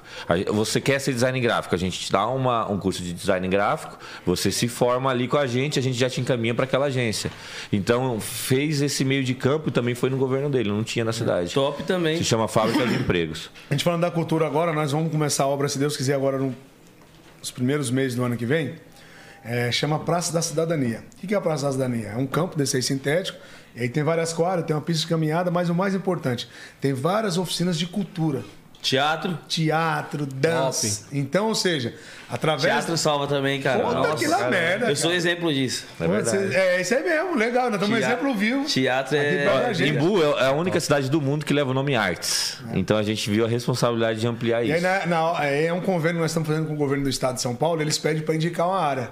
Aonde eu indiquei? Eu indiquei uma área mais periférica de Embu das Artes. Ou seja, aquela rapaziadinha, aqueles jovens, aquela molecadinha que não tem, se Deus quiser, ano- a partir do ano que vem, eles vão ter um espaço maravilhoso para eles praticar esporte, para eles né, é, participar também de atividades como essa, que vai com Se certeza transformar a vida dela, cara. Pô, com certeza. Não é isso ou não? Eu, costumo- eu falo direto. Né? Agora mesmo nós estamos inauguramos, todos os finais de semana estamos inaugurando escola nova, reformada. Educação E o que eu é a base de qualquer É o que eu tenho falado, que educação é a base.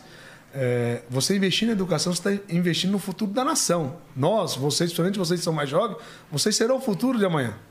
Não é isso ou não? Isso. Sim. Porque a gente vai contribuindo, a gente vai passando. Uhum. E quem vai vindo para trás são os jovens de hoje, é quem vai dando continuidade naquilo que deu certo.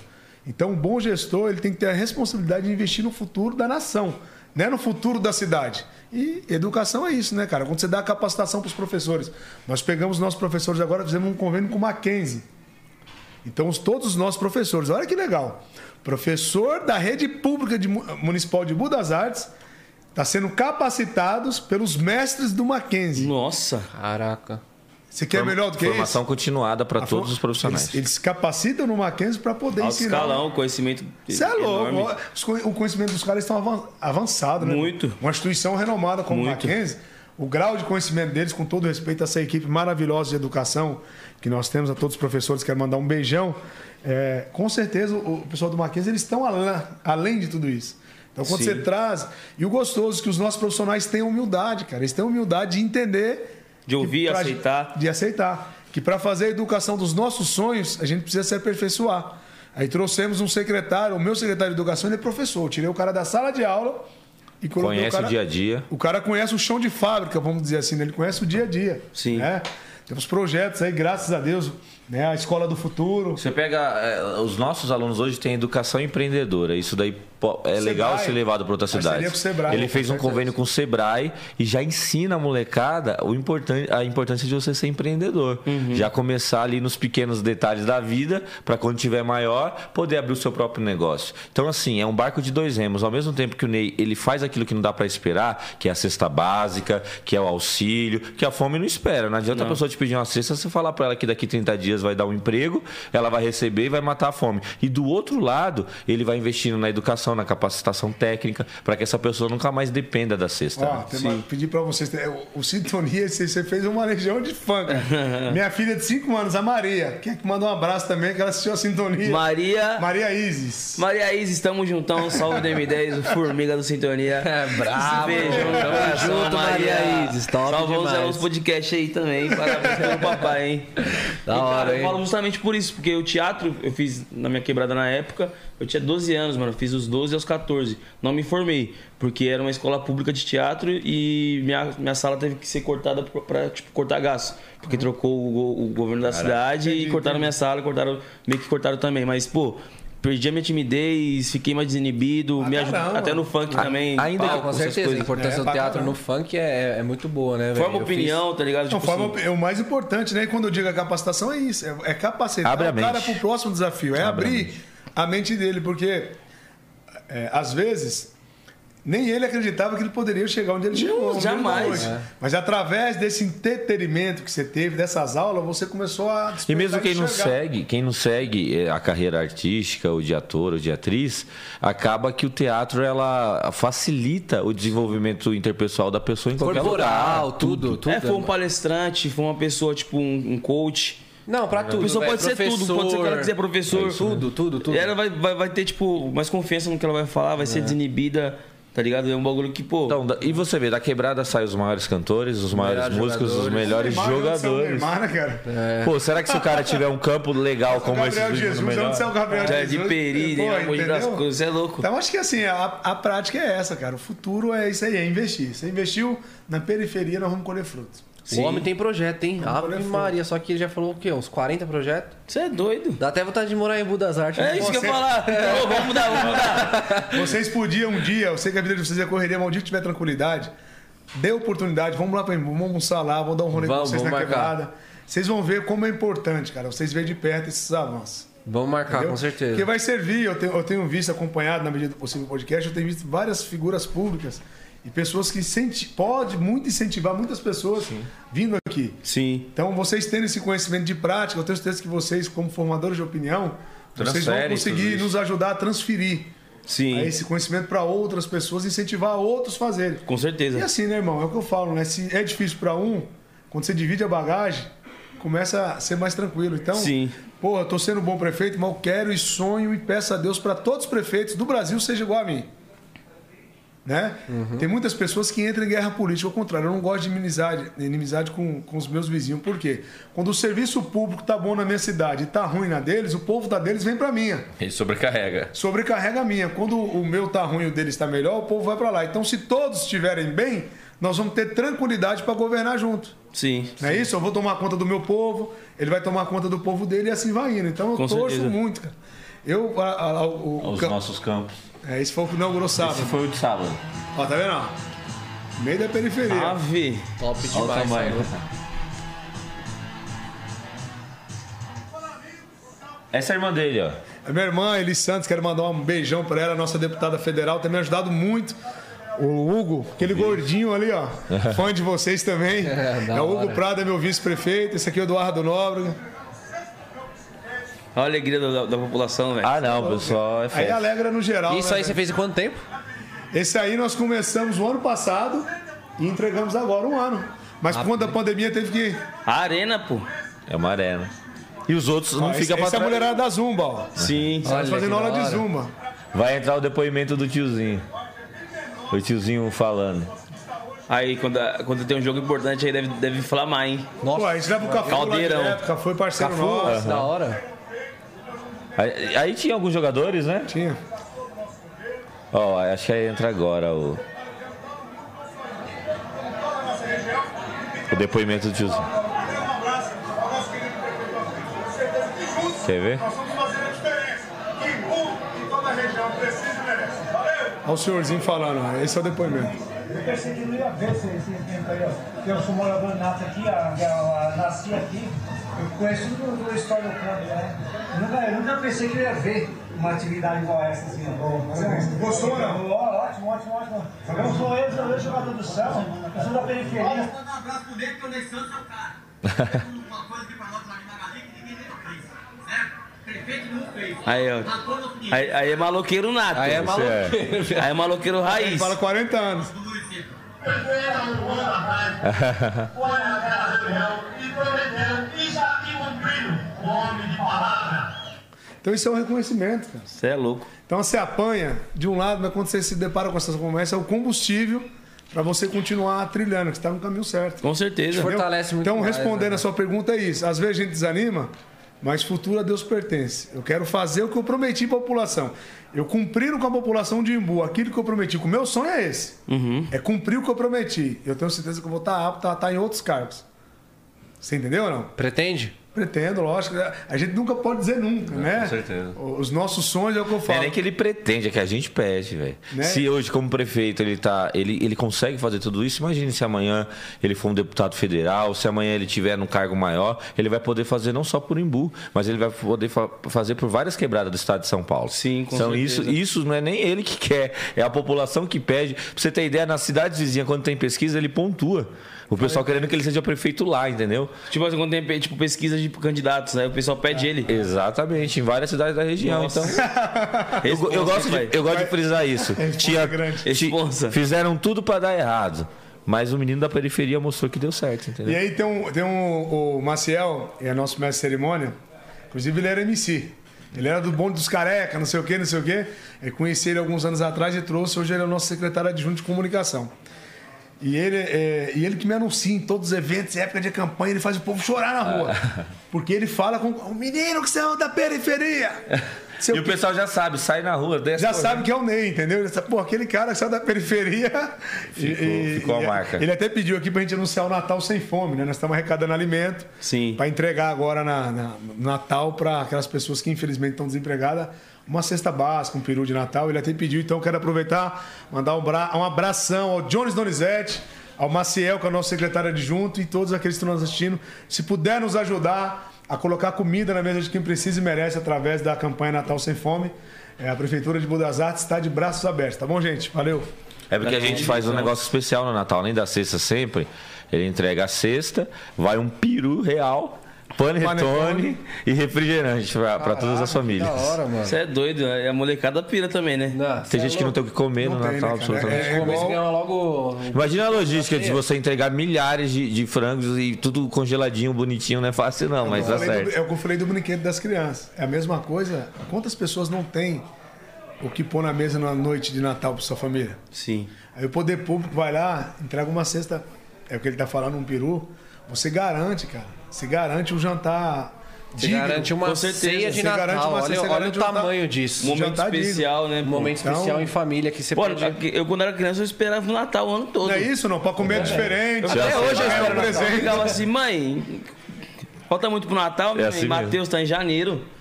Depois de ser Natal. Você queria ver a cesta de Natal, na Eu verdade. queria ver o Natal, queria ver o Papai, o Papai Noel, eu queria ganhar brinquedo, queria, É, mas isso aí mesmo. tipo assim, era meio difícil porque É, época de família. Ah, tal. eu- eu- eu- desculpa. Eu morava com. Eu morava, tipo, na quebrada e tinha, tinha uns amigos que tinham uma condição melhor e tal. Aí, tipo, geralmente eu não ganhava muita roupa no, no, pra usar no Natal. Aham. Aí o meu amigo ele usava uma roupa no Natal do ano, Legal. nova dele, eu pegava dele e usava no, no outro ano. Ah, que legal. Ele me dava e eu usava no outro ano. É, e fazer Mas a coisa é, acontecer, é né? Muito bom. Então você vê, ó, ele tá lá, mas tá justamente atenado na campanha de Natal. O cara poderia mandar, manda um abraço meu, Manuel. Tá, ó, anuncia o Natal sem fome. Ah, não, a equipe Tá entendendo é a equipe como ela, focada, ela tá centrada. focada Tem o mesmo sentimento também. proje- focada num projeto de ajudar as pessoas. Ele, como secretário adjunto, ele tem a cesta dele garantida, ele tem um décimo terceiro, ele tem Tudo os horários. bonitinho. Mas ele tá focado no Natal sem fome, porque através do Natal sem fome já tem um nome. Nós vamos matar a fome de quem precisa. Sim. É, eu sou um cara assim que eu sempre gosto de ajudar muita gente também. Bom, sempre que eu tenho bom. a oportunidade também, eu ajudo e me sinto muito bem com Você é isso. eu louco, imagino né? como que com vocês, com esse projeto enorme, Que é isso faz bem pra vocês, sabe? E ainda mais é nós conhecemos cara. outro lado. A gente sabe. Já, já teve viu, daquele lado. viveu. É, é, não tem palavra. É isso que motiva a continuar, senão eu acho que já tinha parado. Não, e isso motiva até a molecada que tá desse lado ainda a, tipo, ser que nem vocês um dia. Cara, hoje eu Quero ouço bastante. Eu vim, eu vim para trabalhar para ele para ganhar mil reais.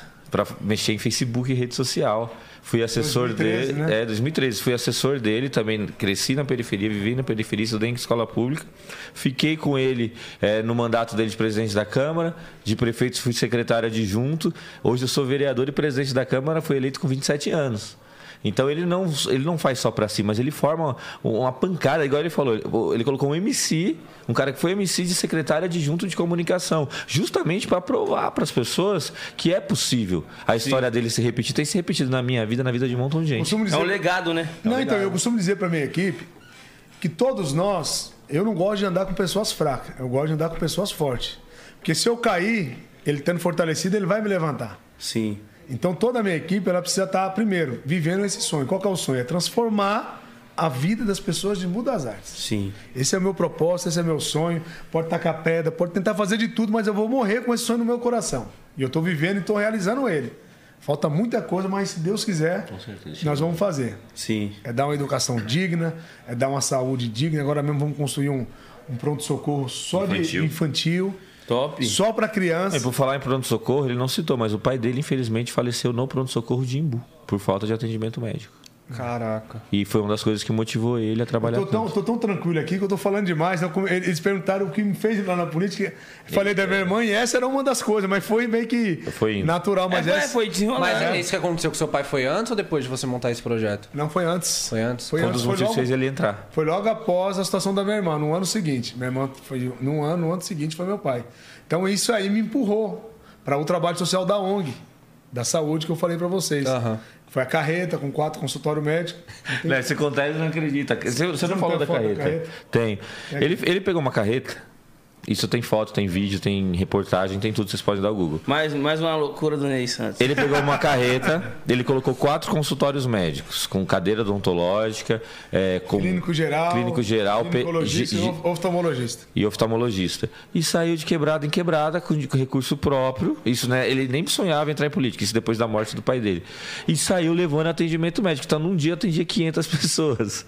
E, e, assim, exame, tudo bonitinho, levava de, de- de comunidade em comunidade. Isso foi uma das coisas que fez o nome dele crescer, as pessoas pedirem, na época, para ele ser candidato. Isso já com recursos próprios. Depois que ele virou prefeito, ele conseguiu institucionalizar essa ideia. E Imbu foi uma referência também nesses atendimentos, porque a UBS, a Unidade Básica de Saúde, funciona de segunda a sexta.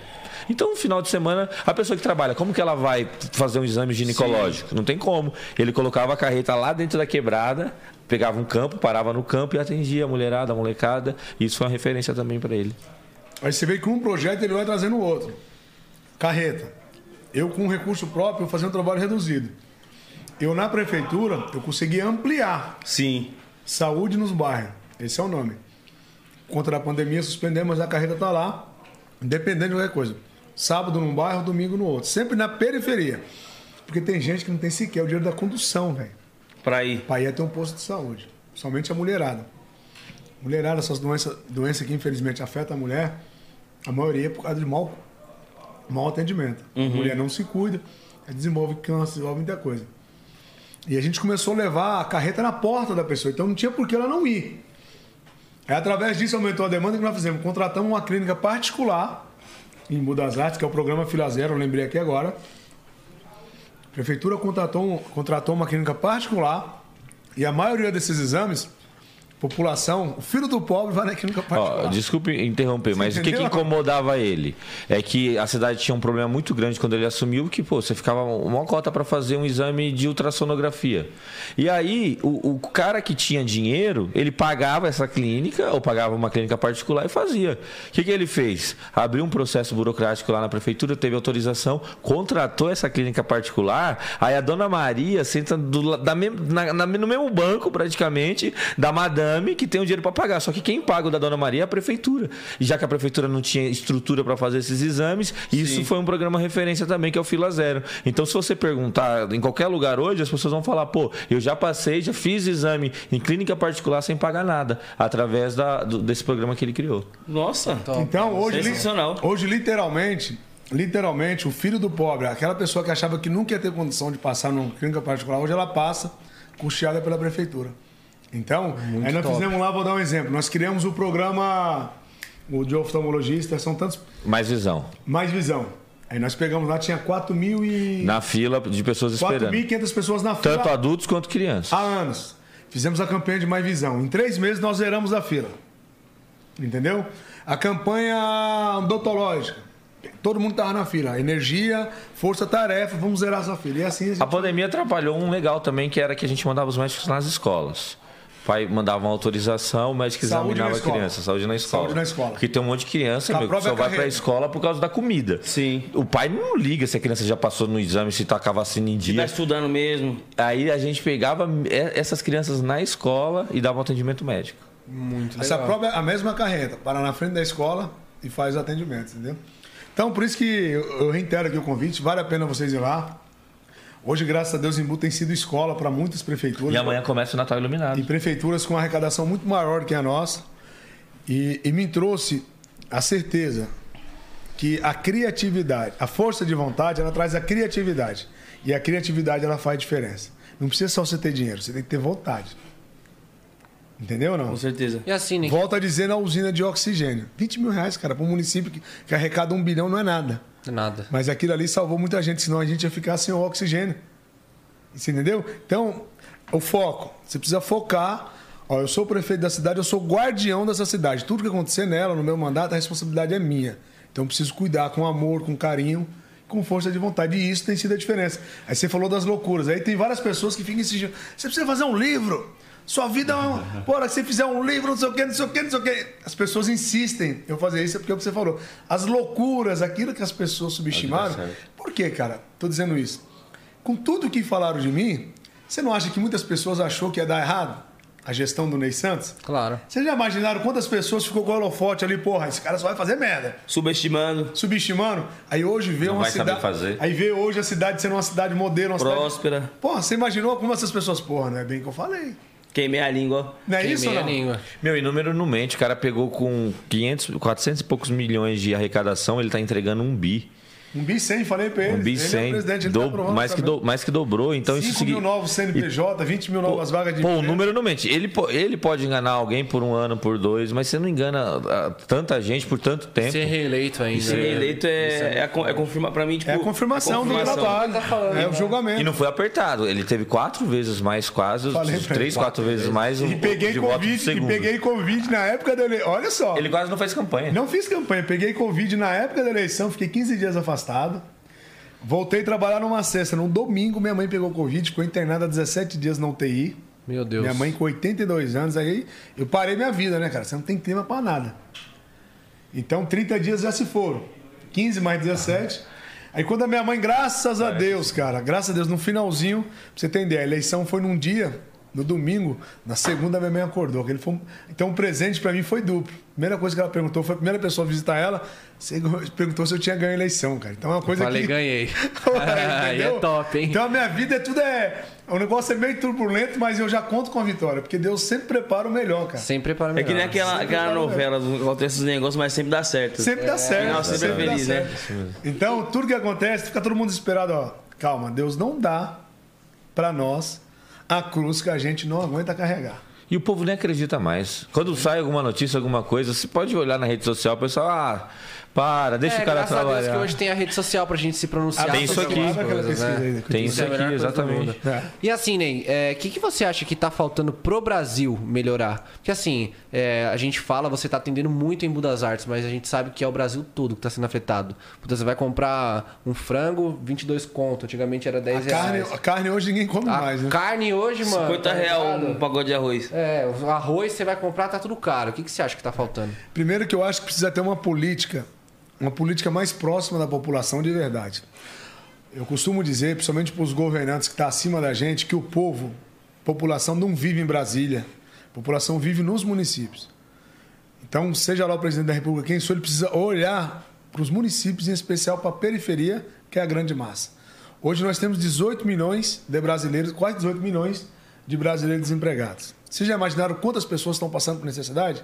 Muitas. Vocês já imaginaram quantas pessoas dessas que estão desempregadas hoje não têm o que comer? Estão cozinhando com um fogão de lenha, que não tem condição de comprar o gás. Então precisa ter um olhar especial para essas pessoas. Então, na minha opinião, precisa ter uma política mais próxima, precisa ter ações para gerar emprego. Porque você gerando emprego, você consegue fazer com que as pessoas O sobrevivam. melhor programa social é o emprego. Ma- É isso aí, Tem o maior programa. programa social é o emprego. Melhor. Você conseguindo arrumar um emprego para a pessoa, você está colocando é, condição para que ele sustente sua família e você está dando dignidade a ele. E através dessa pessoa, outros empregos vão sendo gerados. Então precisa ter um olhar para o pobre de verdade. Tem que, tem que acabar, irmão, com essa desigualdade social. Entendeu? A desigualdade hoje no Brasil, não sei se vocês perceberam, ela cresce a cada dia que passa.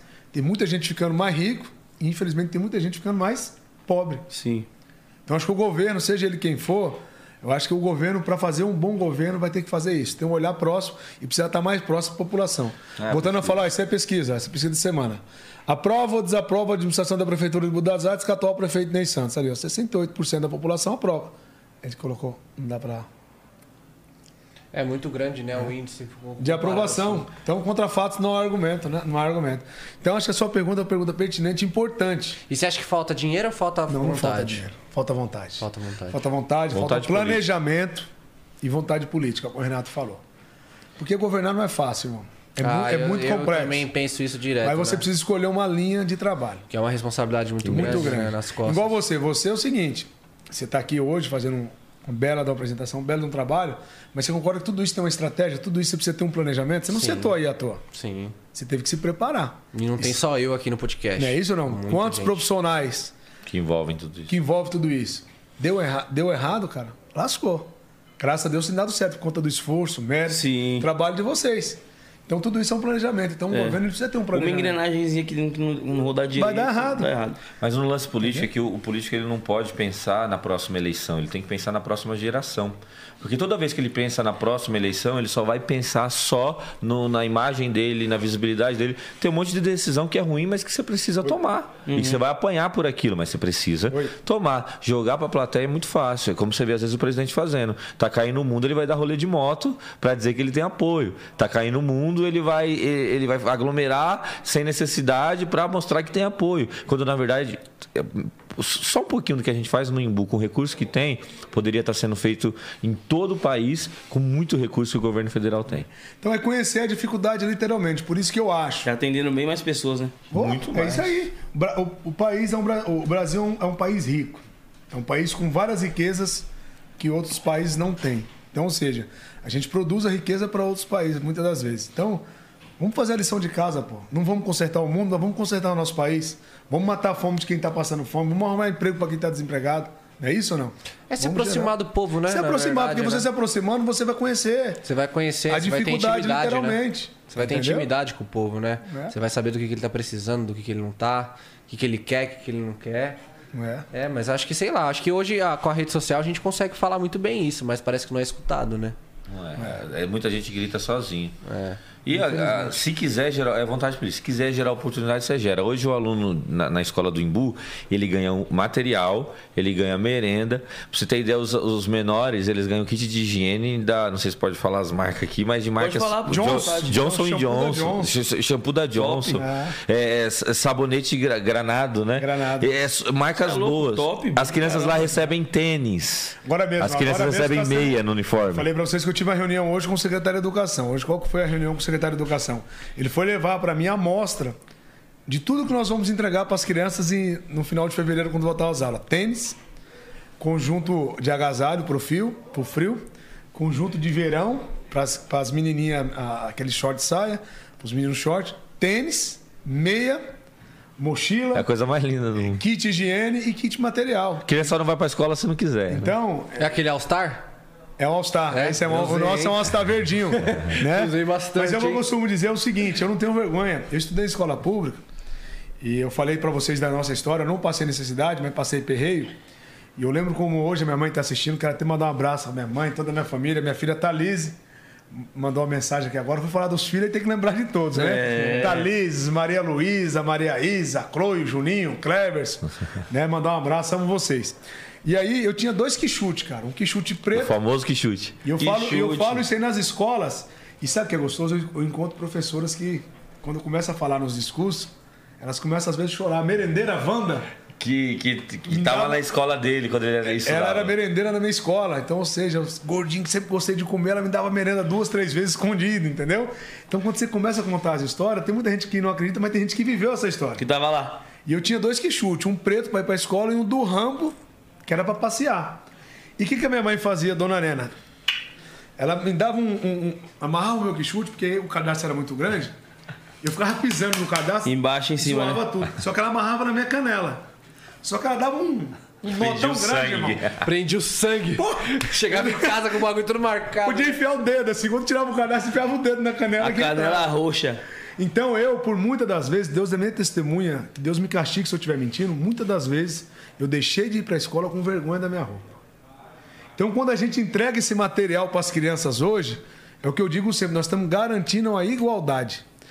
Os alunos não vão ter vergonha como eu tive de vergonha do meu amigo. Como você falou do seu amigo, na época de Natal Sim. tinha uma roupa melhor. Então todos os alunos vão estudar com a mesma roupa, vão escrever com a Igualdade. tudo igualdade.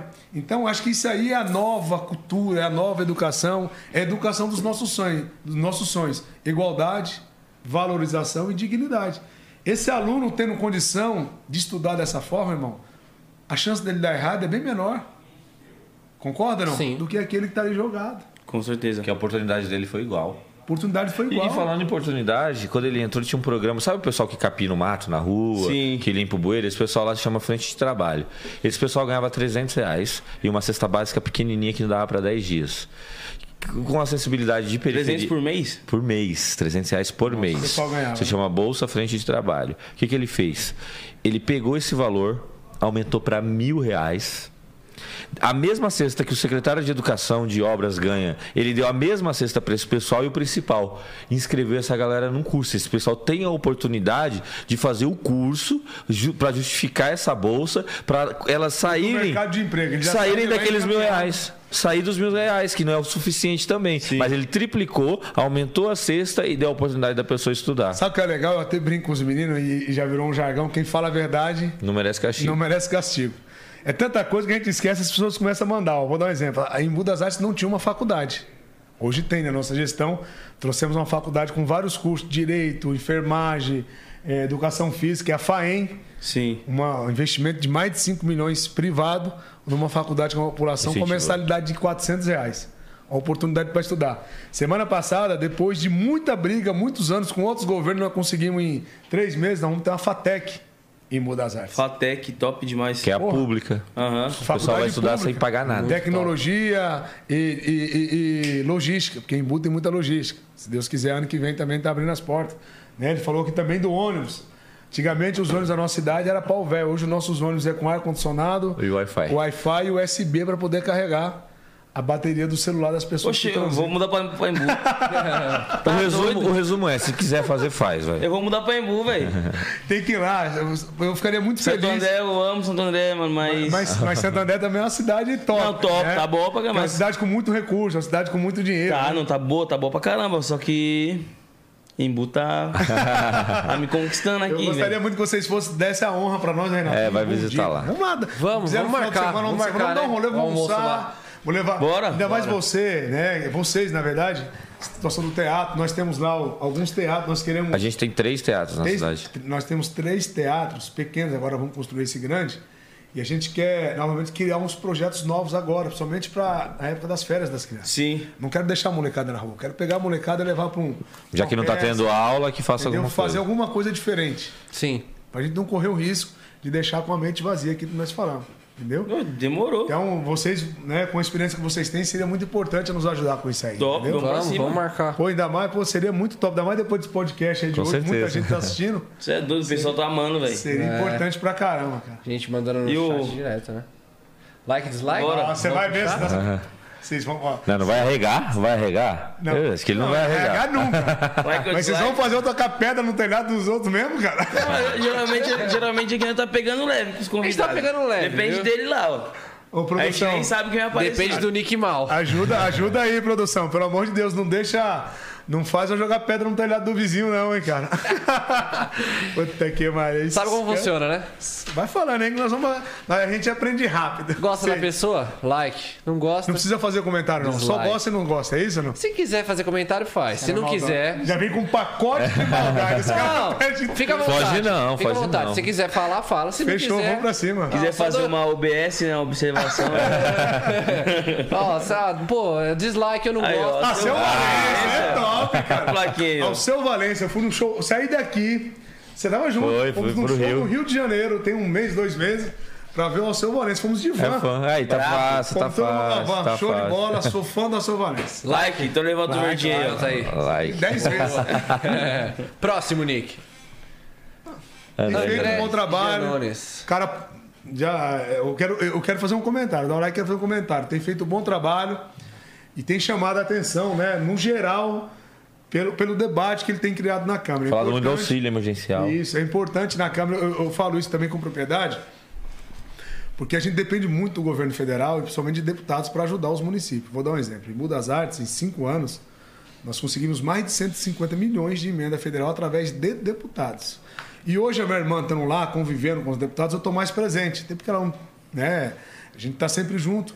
E, e hoje eu consigo enxergar de perto. Eu conhe- conhe- Conheci o André através de rede social, só que comece- comecei a, a presenciar alguns debates criados por ele, somente do auxílio, né? O auxílio. o Foi um Auxílio ferrenho Brasil, defensor do auxílio emergencial, que agora Auxílio se- Brasil. Então é um cara que merece Um aí. like. Um likeão. Like, sem sombra Like pro André. Próximo, Nick. Mas você. Ele! Mas você vai me dar like. Ou vai me dar o dislike. Eu tenho que ver. Eu, é, porque o Acho tempo que tá você- passando, só eu ia te contar Não sei se a eu posso dar- do dar- Bolsonaro com esse cara aqui. Não sei se eu posso. Fica à vontade. Essa eu vou passar pra você. Não, é. Não, ele, que não. falou, ele, ele que falou pra você que ia arregar? Ele vivia Deixa na mão casa do dele. Bolsonaro. Na verdade, eu o tive uma- Renato é o menino do jogo. Conta a história do jogo, rapidinho. Teve uma situação. No... Eu era muito fã do Bolsonaro, inclusive eu tenho culpa no cartório dele Impeachment tá da lá. Dilma, o MBL, quem tocou foi ele na Paulista. E, e o, o Bolsonaro, cara, ele, ele sempre me mostrou ser uma pessoa com boas ideias lá atrás e era o antagonismo ao PT. Então era a esperança que se tinha. Antes de então, entrar. É, antes de entrar, antes de entrar, tive uma relação muito próxima com ele, com o Eduardo, estive na casa dele no Rio, na Barra, dormi no apartamento funcional, tem, tem foto minha no Instagram comendo pizza com ele anos atrás, eu magrinho, só que eu acho que ele se perdeu no caminho e infelizmente não cumpriu aqui- aquilo que ele encheu a gente de esperança. E o meu sentimento é de um monte de cara que votou nele, que fez campanha pra ele. Se eu fosse dar o like ou dislike, eu, eu dividiria, porque tem pessoas boas no governo dele, como o ministro da Infraestrutura, o Tarcísio, que tá fazendo coisa legal. Só que ele não cala a boca e não deixa ninguém trabalhar e acaba lascando tudo. Mas hoje é dislike. Ah, mas tem isso aí, isso aí vai ter que ser de cima do muro. Não, hoje é dislike. Toma de volta. Ele jogou pra mim. Eu vou seguir o Renato também, vou no dislike. Vai no dislike. Então é isso. Dislike pro Bolsonaro. Próximo, Nick. Boulos. Boulos. Guilherme Boulos, não sei se vocês sabem, o Boulos dava aula em Budas Artes. É mesmo? Ele é professor, um cara muito inteligente. Não sei se já vieram, se já veio aqui. Não, Boulos não. Valeria a pena convidar o Boulos a vir Se eu não aqui. me, se eu não me engano, estão tentando trazer. Se precisar, eu tenho um celular dele, a gente liga pra ele. Aí, ó, Valeria a pena trazer o facilitou. Boulos, é um cara inteligente. É um cara que tem crescido muito também na, né, em discussões importantes, ligado ao menos favorecido, como a gente discutiu praticamente o podcast inteiro. Então Uhum. o Boulos é. É like, pro Like Boulos. também. Próximo, Nick. Bruna, Bruna Lombardi. Lombardi. Rapaz, Bruna Lombardi é antiga. Não é da sua época, não. É, eu tô, eu tô olhando assim, quem é? Na verdade, assim, eu conheço a Bruna Lombardi de novela, né, cara? Então, não conheço a his- a história de atriz, mas nunca me aperfeiçoei a, a entender situações mais ligadas a ela. Mas de qualquer forma, né? E é um noveleiro. É? Nossa, é um Mas ela noveleiro. continua linda, né, cara? Esse é- Linda. vocês são muito. Vocês são, têm idade, no mínimo 15 anos diferentes que de mim. Eu tenho 41, tem 26, 27. 27. Você? Quanto você acha que eu tenho? Deve ter uns 19, no É máximo. isso aí mesmo. Ótimo. Cara de bebezão. Então você não acompanhou a Bruna Lombardi e acho que todo mundo da minha idade deve ter se apaixonado por ela pelo menos um dia. Ela é através linda. das novelas. Muito É linda né? Então. Então, Tem like. 19 anos mesmo? Hã? Tem 19 anos? Não, deixa ele falar. que Tá tá ótimo. Mas tem cara, não tem? Tem, Ah, tem é 19 15, anos. Pra menos, foi pra menos. Próximo, Nick. Ciro. Ciro Gomes. Cara inteligente.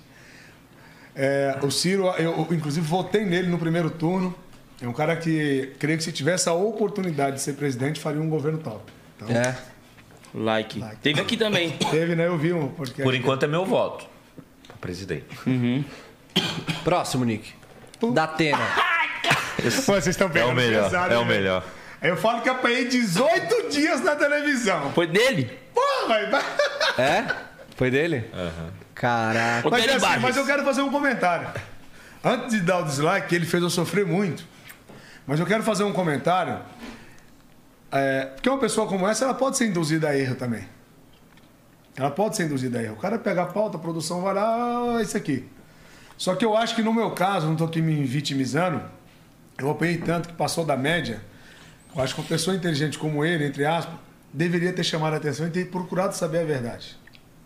Porque todo, toda história, irmão, tem dois lados. Com certeza. Eu não posso sair acusando uma pessoa porque um assessor meu veio e falou que o cara não presta. já. Não posso.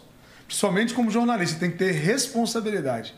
E quando ele me bateu 18 dias na televisão, obviamente que ele não me conhece, ele não sabe quem sou eu, creio que não, mas ele poderia ter pensado que por trás de mim tem uma família, por trás de mim tinha toda uma história que foi afetada. E foi 18 dias de pau, de pau. Liga a Ferrari, acelera, desliga a Ferrari. Coisa de baixaria. Então eu seria muito hipócrita e seria covarde se eu desse um like no cara que me fez sofrer. Passou, não tem mágoa.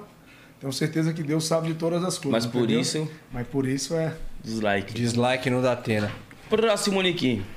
Pedro Sampaio. Pedro Sampaio. Tal. Pedro Eu vou confessar- Sampaio. A Vai. gente teve no E eu show vou dele. confessar que nós tivemos num show dele tem uns 20 dias, num cruzeiro, cara. Esse cara arrebentou. Brabo. A gente tava falando dele agora De pouco. querer ir no, no, no sábado. Sábado que vem agora, a gente não vai poder por causa de alguns compromissos, tem um show dele em Jaguariúna, né? É. Então, Bom pra caramba. bom Ele pra é bom caralho. demais, Pedro Sampaio é, é gênio no marketing. Cê é louco, velho. Próximo, Nick. Geraldo Geraldo Alckmin. Alckmin. Foi um bom governador. É, um governador que, sem sombra de dúvida, acho que marcou a história do paulistano, do estado de São Paulo inteiro, mas eu acho que, na minha opinião, passou. Já deu a contribuição. Já deu a contribuição, deu uma, uma boa contribuição, e, na minha opinião, acho que precisa dar espaço agora para outras pessoas contribuírem da forma que ele contribuiu, tá? De qualquer forma também. Like. Like pro Geraldo. Próximo, Nick. João Dória. Dória. Calça apertada. Pô, calça apertada teve aqui também, Ele velho. deu uma calça larga pra ele e uma calça apertada de presente. É mesmo? da, da Condzilla a gente pegou aqui, ó. de Uma calça apertada pra ele e uma calça larga. O bom é que ele tá levando na esportiva, né, cara? É, ele nem liga. Calcinha apertada. Então, foi o que eu falei. Não, mas isso, tipo, foi, foi justamente pra tirar sátira Aham, mesmo, pra exato. descontrair o ambiente. Foi o que eu falei agora há pouco dele, né? Eu acho que tem um, um papel fundamental também no desenvolvimento do Estado de São Paulo. É, vinha muito bem fazendo um bom trabalho, mas essa pandemia fez ele tomar algumas atitudes que eu acho que atrapalhou o governo dele, atrapalhou o projeto político que ele tinha pela frente.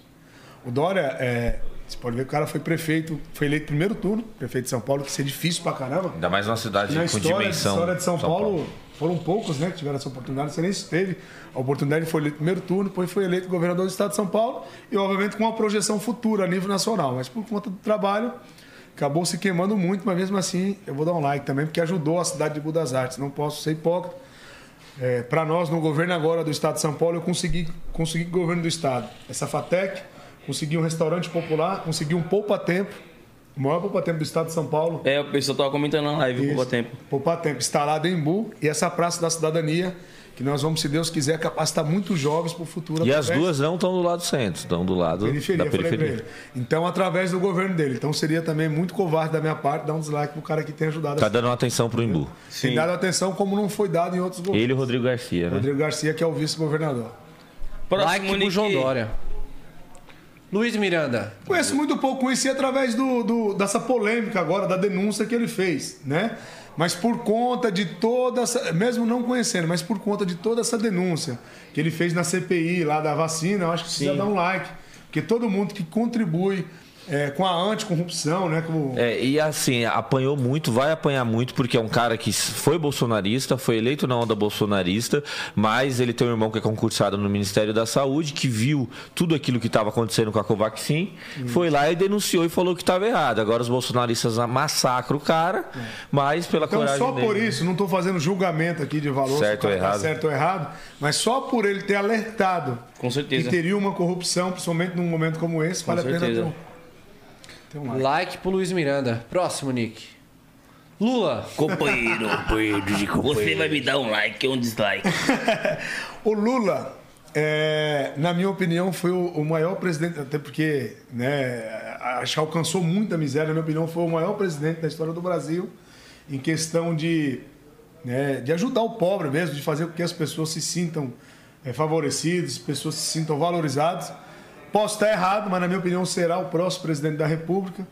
Então vou dar um like, mas o mais importante, eu vou desejar aqui toda a sorte do mundo para que ele faça um ótimo mandato e venha atingir o que nós falamos agora há pouco aqui, atingir o pobre, atingir o menos favorecido. Like, então. e assim, a gente vê de Like fora. pra ele, né? dislike pro PT, só pra assim, Sim. observação. A gente vê de fora, né? Escuta muito falar. Mas você de dentro, assim.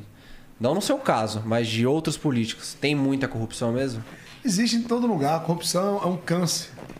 Isso aí tem em todo No funk tem, pô. Tem em todo lugar. Tem no, no futebol, você não vê a CBF. Também não estou julgando porque eu não conheço o processo, mas você não vê quantas denúncias. Isso aí tem, é generalizado, infelizmente, mas é o que eu falei no começo. Tem pessoas ruins e tem pessoas boas. Né? Então, o Lula foi acusado de muitos processos, mas pelo que eu estou vendo aí, está sendo absolvido de todos os processos. Então, se o juiz está absolvendo o cara, quem sou eu, quem somos nós para falar com o cara? Pra julgar. É. E eu falo porque escuta, volta a falar da pesquisa, pesquisa na região, Lula ganhou em toda cidade da nossa região, ele ganha com 50% dos votos. Então, por isso que eu falo com convicção que, na minha opinião, será o próximo presidente da República e com uma chance de mostrar na prática que pode se fazer sim o bem para as pessoas. Foi acusado de um monte de coisa errada, mas se ele tiver a oportunidade de mostrar na prática que tudo aquilo que falaram foi mentira com o trabalho, vai ser como no nosso caso. Sim. Jogaram muita pedra na gente, mas o que que a gente fez? Arregaçou a manga e foi trabalhar. E hoje a gente tem aprovação por conta disso. Mostramos na prática exatamente. que aquilo A que população falar. reconhece. Com a popula- certeza. A população reconhece como reconhecerá ele, ou seja, quem for o próximo presidente, entendeu? Essa próxima eleição aí de presidente Promete. vai ser louco. Precisa ganhar. Vai ser louco. Precisa ganhar. E se Deus quiser fazer um bom trabalho, fazer com que o pobre seja alcançado né, pelo poder público. Isso aí. Like pro Lula. Próximo, Nick. Mano Brown. Mano Brown é lá da nossa região, né, lá do Fundão, não sei se vocês Capão. sabem, lá do Capão. Nunca tive a oportunidade de, né, de ter amizade com ele, mas tem muitos amigos em comum, inclusive o Dr. Robson. E é, o meu advogado, advogado dele já chama pro mano a mano, o prefeitão E também. Eu fui em vários O podcast shows. dele. Eu fui em vários shows do Mano Brown, mas o que me chama a atenção do Mano Brown é a inteligência e o posicionamento dele do papo reto. Então merece um Um like. like Um também. monstro, né? Esse cara é, Brabo ele é demais, é sem doido. palavras. Ele é. Próximo, Nick. Michel Temer. Presidente Michel Temer, na minha opinião, foi, um- foi, foi dois anos só. Foi um mas bom foi um bom presidente. Para Foi um cidade, presidente. Buda das Artes, foi bom presidente. Posso falar uma verdade? E eu gostaria que ele fosse presidente novamente. É mesmo? E para nós, em dois anos, não só para nós, que eu vou dar um exemplo para o ramo empresarial. Ele criou alguma, fez algumas mudanças, algumas reformas importantes. Uma das maiores reformas foi a reforma trabalhista, que fez com que as empresas respirassem. Porque muitas empresas, quando iam para uma audiência trabalhista, já chegavam condenadas. Né? Não estou dizendo que. Acho que o direito ele é claro, precisa cumprir os seus direitos. Sim. Mas a, a- a reforma que ele fez deu condição para que o judiciário julgasse a, a situação da forma correta. Então, E ele no resumo, o presidente bom é o presidente que olha lá pra cidade, que ajuda a E cidade. ele ajudou muito. Que manda recurso. Esse é o O resumo. governo dele, né? dois anos, foi muito bom para nós. Então, like também. Like Likeão. Próximo, Nick. Neymar. Neymar. Não é fã do Neymar, principalmente da gente, né, cara? O homem, né? Abençoado ao bravo, como diz vocês, e é abençoado por Deus. Então, like pro Neymar também. Polêmico que nem a gente, É. né? Vidraça. Vidraça, mas like pro E monstro também tem Ferrari. Não sei se tem, tinha Lamborghini, né? Mas teve vários. Já também. teve, já teve. Teve vários, é isso teve. mesmo. Menino Ney. Próximo, Nick. Porra, Fala, maluco, maluco. vocês estão. Porra, nem lembro. Forçou a barra. Cara, vou contar uma história rapidinho do Maluf, não é da minha época. Mas, ó, parabéns pela gravada, gravada é bonita. Mas o meu pai era malufista roxo. É mesmo? Malufista roxo. Eu lembro de uma história que eu nunca esqueço. Eu morava lá no, no Valo Verde, como eu falei pra vocês, numa casa no alto e eu tinha uma rampa.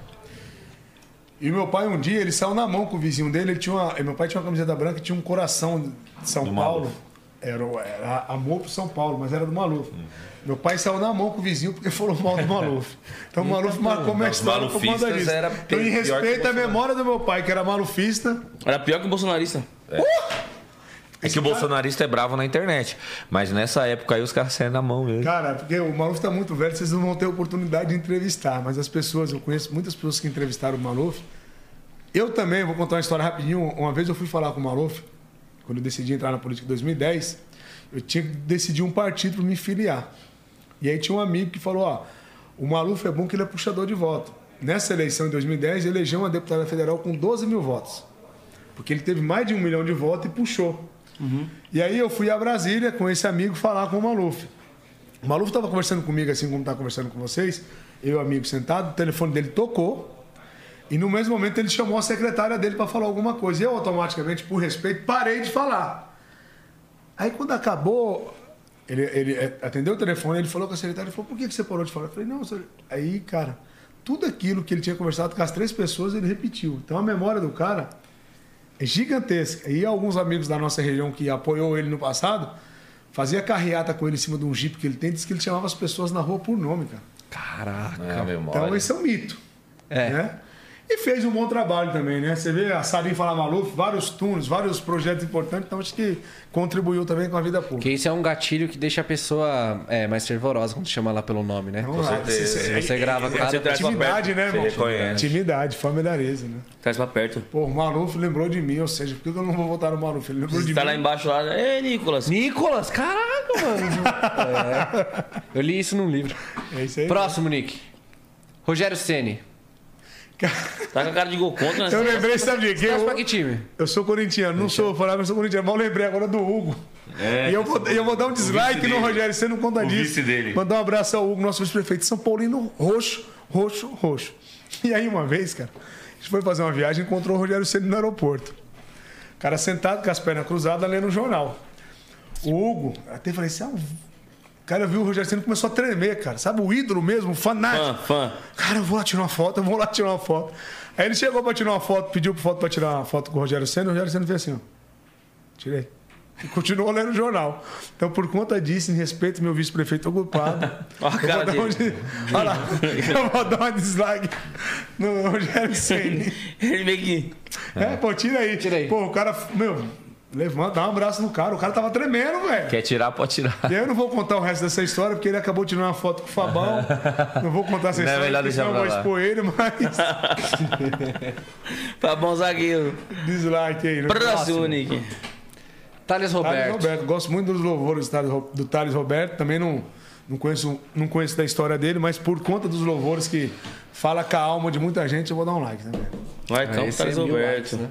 Próximo, Nick. Vai estar aqui dia 17. Vai estar aqui Ah, é? dia 17. Legal. É o último dia, né? É, acho que é o último dia desse ano. A gente volta só ano que vem. Pô, que legal, cara. Pô, merecemos também uma- umas é fériasinhas. Próximo. Tite. Tite. Like. Like.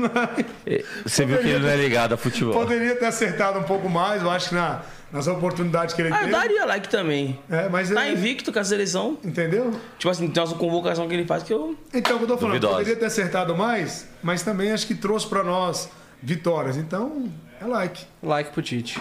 E não, e como, como corintiano. Tite no Corinthians. Como corintiano, eu acho que ele deixou muito mais a desejar do que na seleção. do que na seleção. É. Próximo, Nick. Pô, na puta Sérgio que- Moro. Sérgio Moro é uma história que ela é discussão hoje em todo o cenário político. Por que essa discussão? O Sérgio Moro, inclusive, quando eu era presidente da Câmara de Budas Artes, quando começou a Lava Jato, nós aprovamos na Câmara de Budas Artes uma moção de aplauso. O que é a moção de aplauso? É parabenizando o cara, você coloca em votação no plenário, é um projeto de lei, aprovando uma moção, parabenizando ele por todo o trabalho que ele estava fazendo na frente da Lava Jato. Só que depois que nós descobrimos que a Lava Jato, que hoje acho que a maioria da população descobriu que a Lava Jato foi um pano de fundo para ele poder hoje ser o que ele está querendo ser, eu, sem sombra de dúvida, é dislike para ele. O carro, ele começou o caminho certo, se, se realmente é essa a intenção, mas também se perdeu no caminho como muitos que querem ser candidatos. Como é que você vai fazer parte do governo de alguém que foi beneficiado pela prisão de alguém que você mandou prender? Então isso descredibiliza muito, cara. Sim. Ele mandou prender o Lula, o Lula não foi candidato, com isso Bolsonaro ganhou. Quando Bolsonaro ganhou, ele virou ministro e começou a comer Sim. daquele governo. Então a ideia dele era justamente usar o poder que ele tinha na mão Foi na uma troca. Como juiz, como tipo, trampolim. É isso é, aí. É fica isso aí como uma troca. Foi uma troca. como Ele tinha trampolim. todo o direito de ser candidato como qualquer cidadão brasileiro, mas você usar da sua função de juiz ou qualquer uma outra função pública para te levar até é, a candidatura é completamente E errado. hoje ele, ele filiando num partido político, como ele filiou, e saindo candidato, ele prova na prática que a intenção dele lá atrás não era fazer justiça, e sim fazer política Fazer através política. da justiça. Ele anunciou se ele vai sair? Candidato a Sim. presidente da República. É? tá Se em filiou ao Podemos e já não sei o que é pré-candidato. tá em Inclusive no. Bial. Foi lá no Bial e falou. Tá em campanha. Caraca. Nossa, mano. É, mano. É Brasil, o Brasil sempre nos surpreendendo. Sujeira, Que hein? louco. Complicado. Próximo, Nick. Não, acabamos. Acabou. Acabou? Ah, foi até leve. Like Bom pra caramba. Ah, foi de boa, eu sou um cara que eu não tenho inimizade com ninguém, eu gosto de todo mundo, cara. Acho que é por isso que Deus me abençoe pra caramba. Esses caras, na hora que eles pegam no meu pé, tem cara que me atrapalhou pra caramba e hoje faz parte do nosso governo, cara.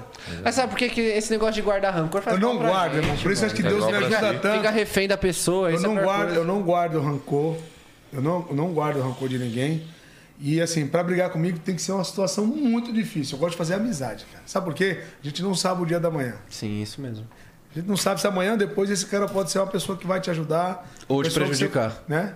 Com Então, certeza. Muito Então eu faço amizade de todo mundo, então foi bom vocês terem colocado esse cara. Eu tava preocupado. Eu tenho, mano, nossa, vários amigos da época da escola que eu, nossa, eu odiava os moleques, velho. Saia na mão e é meu amigo hoje. Hoje você abraça, E os que era, né? os que era meu amigo, hoje em dia nós Não é nem, tanto, nem falam tão muito. próximo. É, É, uma engraçado. As melhores amizades nascem assim. né? Pô, É isso aí. E tinha uma galera mandando aqui no chat, Ney, vai ter Ano Novo, Carnaval Vai ter? Natal, amanhã a gente vai acender as luzes oficialmente do Natal Iluminado. Foi bom você ter falado, quero convidar as pessoas também. Natal Iluminado foi um projeto da nossa gestão. Nós temos um, ce- centro histórico em Budas Artes, que ele é visitado por 20 mil turistas todos os finais de semana. Em Budas Artes, se você nunca foi, você já ouviu falar. Qualquer país que você chega, é Você fala. mundialmente. Pela história das artes. Então a gringaiada, quando vem de fora, eles vão em Bu. E aí, quando nós assumimos, a gente começou a criar atrativos para trazer mais turistas sim. para a cidade por dois motivos. Para não deixar a história da cidade morrer, porque eu sempre pensei e tive a convicção que eu tinha que trazer emprego, gerar renda, mas eu não podia deixar a história das artes morrer. Então, nós fizemos vários projetos, um deles foi o Natal Iluminado. Me- Mais de meio milhão de luzes que são É, acesas. 10, Caraca. 10 mil pessoas todas as noites frequentam Imbu. Por conta disso, é, é, triplicou o número de comércio, restaurantes, bares. Estacionamento. tudo. Triplicou o número de emprego e assim foi indo. E amanhã, oficialmente, nós vamos acender as luzes às, às 20 horas. E chega o Papai Noel. Né? Papai A Noel, criançada. aí tem banho de neve, aí a mídia, toda a grande mídia também vai lá, acaba dando cobertura. E esse ano, excepcionalmente, por conta do ano passado que não foi feito, nós vamos fazer 60 dias. Porque os comerciantes ficaram no prejuízo no ano passado, né? Sim. Por falta do Natal iluminado, não teve público. Então esse ano agora eu tô, vamos iniciar amanhã, dia 3 de dezembro, vai ter dia 3 de janeiro. 3 de fevereiro, né? Que É, meio- são 60 meio- dias. de janeiro. 60 dias. 60 dias de Natal iluminado. Nossa. Então vai ter o Natal iluminado. Isso gera emprego pra tiazinha da pipoca, do milho, do algodão doce. É. Gira, uma- né? Gira tem, tem uma pessoa, para mim finalizar essa parte, tem uma pessoa, que essa é uma história que marcou muito no Natal Iluminado. É, ele é um dono do restaurante no centro de Imbu. O cara quebrou, quebrou, quebrou. Ele vendeu o restaurante. Só que quando ele vendeu o restaurante, tipo, ele vendeu o restaurante assim, me- meados de meio do mês. Aí a pessoa comprou e falou: assumo dia primeiro. Fecha o mês, que você paga todas as contas, dia primeiro eu assumo. Só que no- nesse intermédio nós fizemos o Natal iluminado. O que Sim. aconteceu? O cara, num final de semana, ele ganhou o que ele não ganhou em seis meses. Aí ele desistiu. Ele foi lá e pagou a multa do contrato, desistiu e hoje o cara tem seis restaurantes na cidade. Caraca. Entendeu? Através disso. Então, um, um projeto que não tem custo para a prefeitura, porque Mas o é que, que eu fiz? Chamei as empresas no município e eles bancam toda essa iluminação. Você não tem isso mostrar no celular para eles verem? Mas é coisa de outro mundo, é coisa de Disney. Sim, Até a espetáculo. música- até- é espetáculo natalino, esse é o nome que a gente dá. Show de luzes, banho de neve, a música da Disney. E aí é 10 mil pessoas todos final de semana, cara. Então durante Caraca. 60 dias será top, gera renda, gera desenvolvimento, muitas pessoas vêm e A acaba. partir de dando- amanhã, todo dia. amanhã, todos os dias. E festa de ano novo lá tá liberado? Até-? Vai ter, então, agora Tem que avaliar. a- Lá, Nick, deixa eu ver. Nossa, muito louco. bonito pra caramba fica. E aí vem diversas a- famílias de todos os lados, inclusive é, com shows, shows é, culturais que nós colocamos no palco, com espetáculos. Então é para levar toda a família que com certeza. Nossa, top demais. E aí, é, todas as vezes que a gente fez o Natal Iluminado, nós, fizemos, nós fizemos também o, o Réveillon na praça. Né? Aí tem, ó, tem uma catedral na praça, o, o padre reza uma missa às 19h30 e depois tem um show da virada. Mas agora, por conta dessa né, especulação, que não sabe se a gente. Da vai- variante. Da variante ou não, se a gente vai manter o Réveillon ou não. Nós estamos estudando aí. Sim. Ouvindo os especialistas, Pra né, ver se a gente vai manter Pra ver ou se não. vai poder ou não. É, tem, eu vi Mas tem algumas cidades que já, tipo, falaram que Cancelou, não. São Paulo mesmo cancelou hoje. Cancelou São Paulo. Já não vai ter. Pois é, mas... Vamos ver. É, se for melhor fazer, né? É, se for pra melhor, né, cara, tem que pensar nas nossas vidas, né? Com certeza. Acima de tudo. Eu acho, na- Mas eu acho que, tipo assim, perto do Réveillon e Natal, acho que o perigoso mesmo é o Carnaval, cara. Também. Ah, caramba, Carnaval, é o risco. Carnaval vem muita gente de fora, né? E esse vírus aí, ele, ele, além dele estar no Brasil, mas ele pegou muitas pessoas que vieram de fora pra cá. Sim, sim. Trouxeram pra cá. Bate-papo hoje. O que, que você achou do 011 Podcast, mano? Pô, show de bola, cara. Eu, Curtiu também? Demais. Sentiu à vontade? Vocês podem Papo achar, leve, tranquilo. vocês podem achar que é hipocrisia da minha parte. Mas eu já neguei várias entrevistas. Muitas. Ele nunca Vou dar foi um exemplo, nenhuma, eu neguei verdade. entrevista com o Cabrini uma vez. 2000 e... Final de 16 para 17. 17. Eu fui falar com ele. Eles que. a motor- eu neguei uma entrevista com o Cabrini porque eu sempre tive a má impressão da imprensa por conta de tudo aquilo que fizeram comigo Sim. no passado. Só que de uns dias pra cá eu comecei a abrir a mente que eu vou ter que começar a abrir, o que eu abri aqui, eu vou ter que começar a abrir pra imprensa Sim. para que o outro lado também seja ouvido. Senão fica só a versão O dele. que que tá acontecendo? Era, uma doencinha que virou um câncer. E se eu não tomar cuidado, esse câncer ele pode me matar no futuro. Sim. Então as pessoas precisam começar a ouvir a minha versão. Então quando o, o menino entrou em contato comigo, eu fiquei feliz.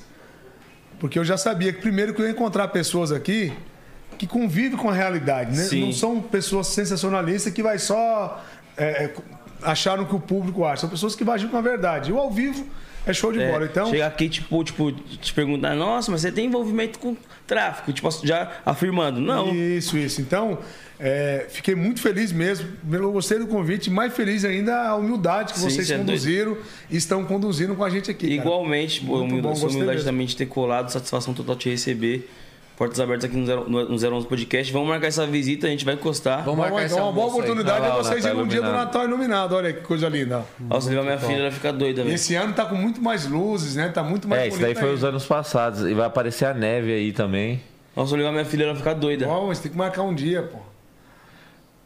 Inclusive, eu não sei se enquanto passa as imagens. Olha lá a neve. A neve. Aí, mole- aí você vê, ó, a neve é coisa A- de. Esse ano é cinco vezes mais a quantidade de neve que teve nesse, nesse ano de 2019.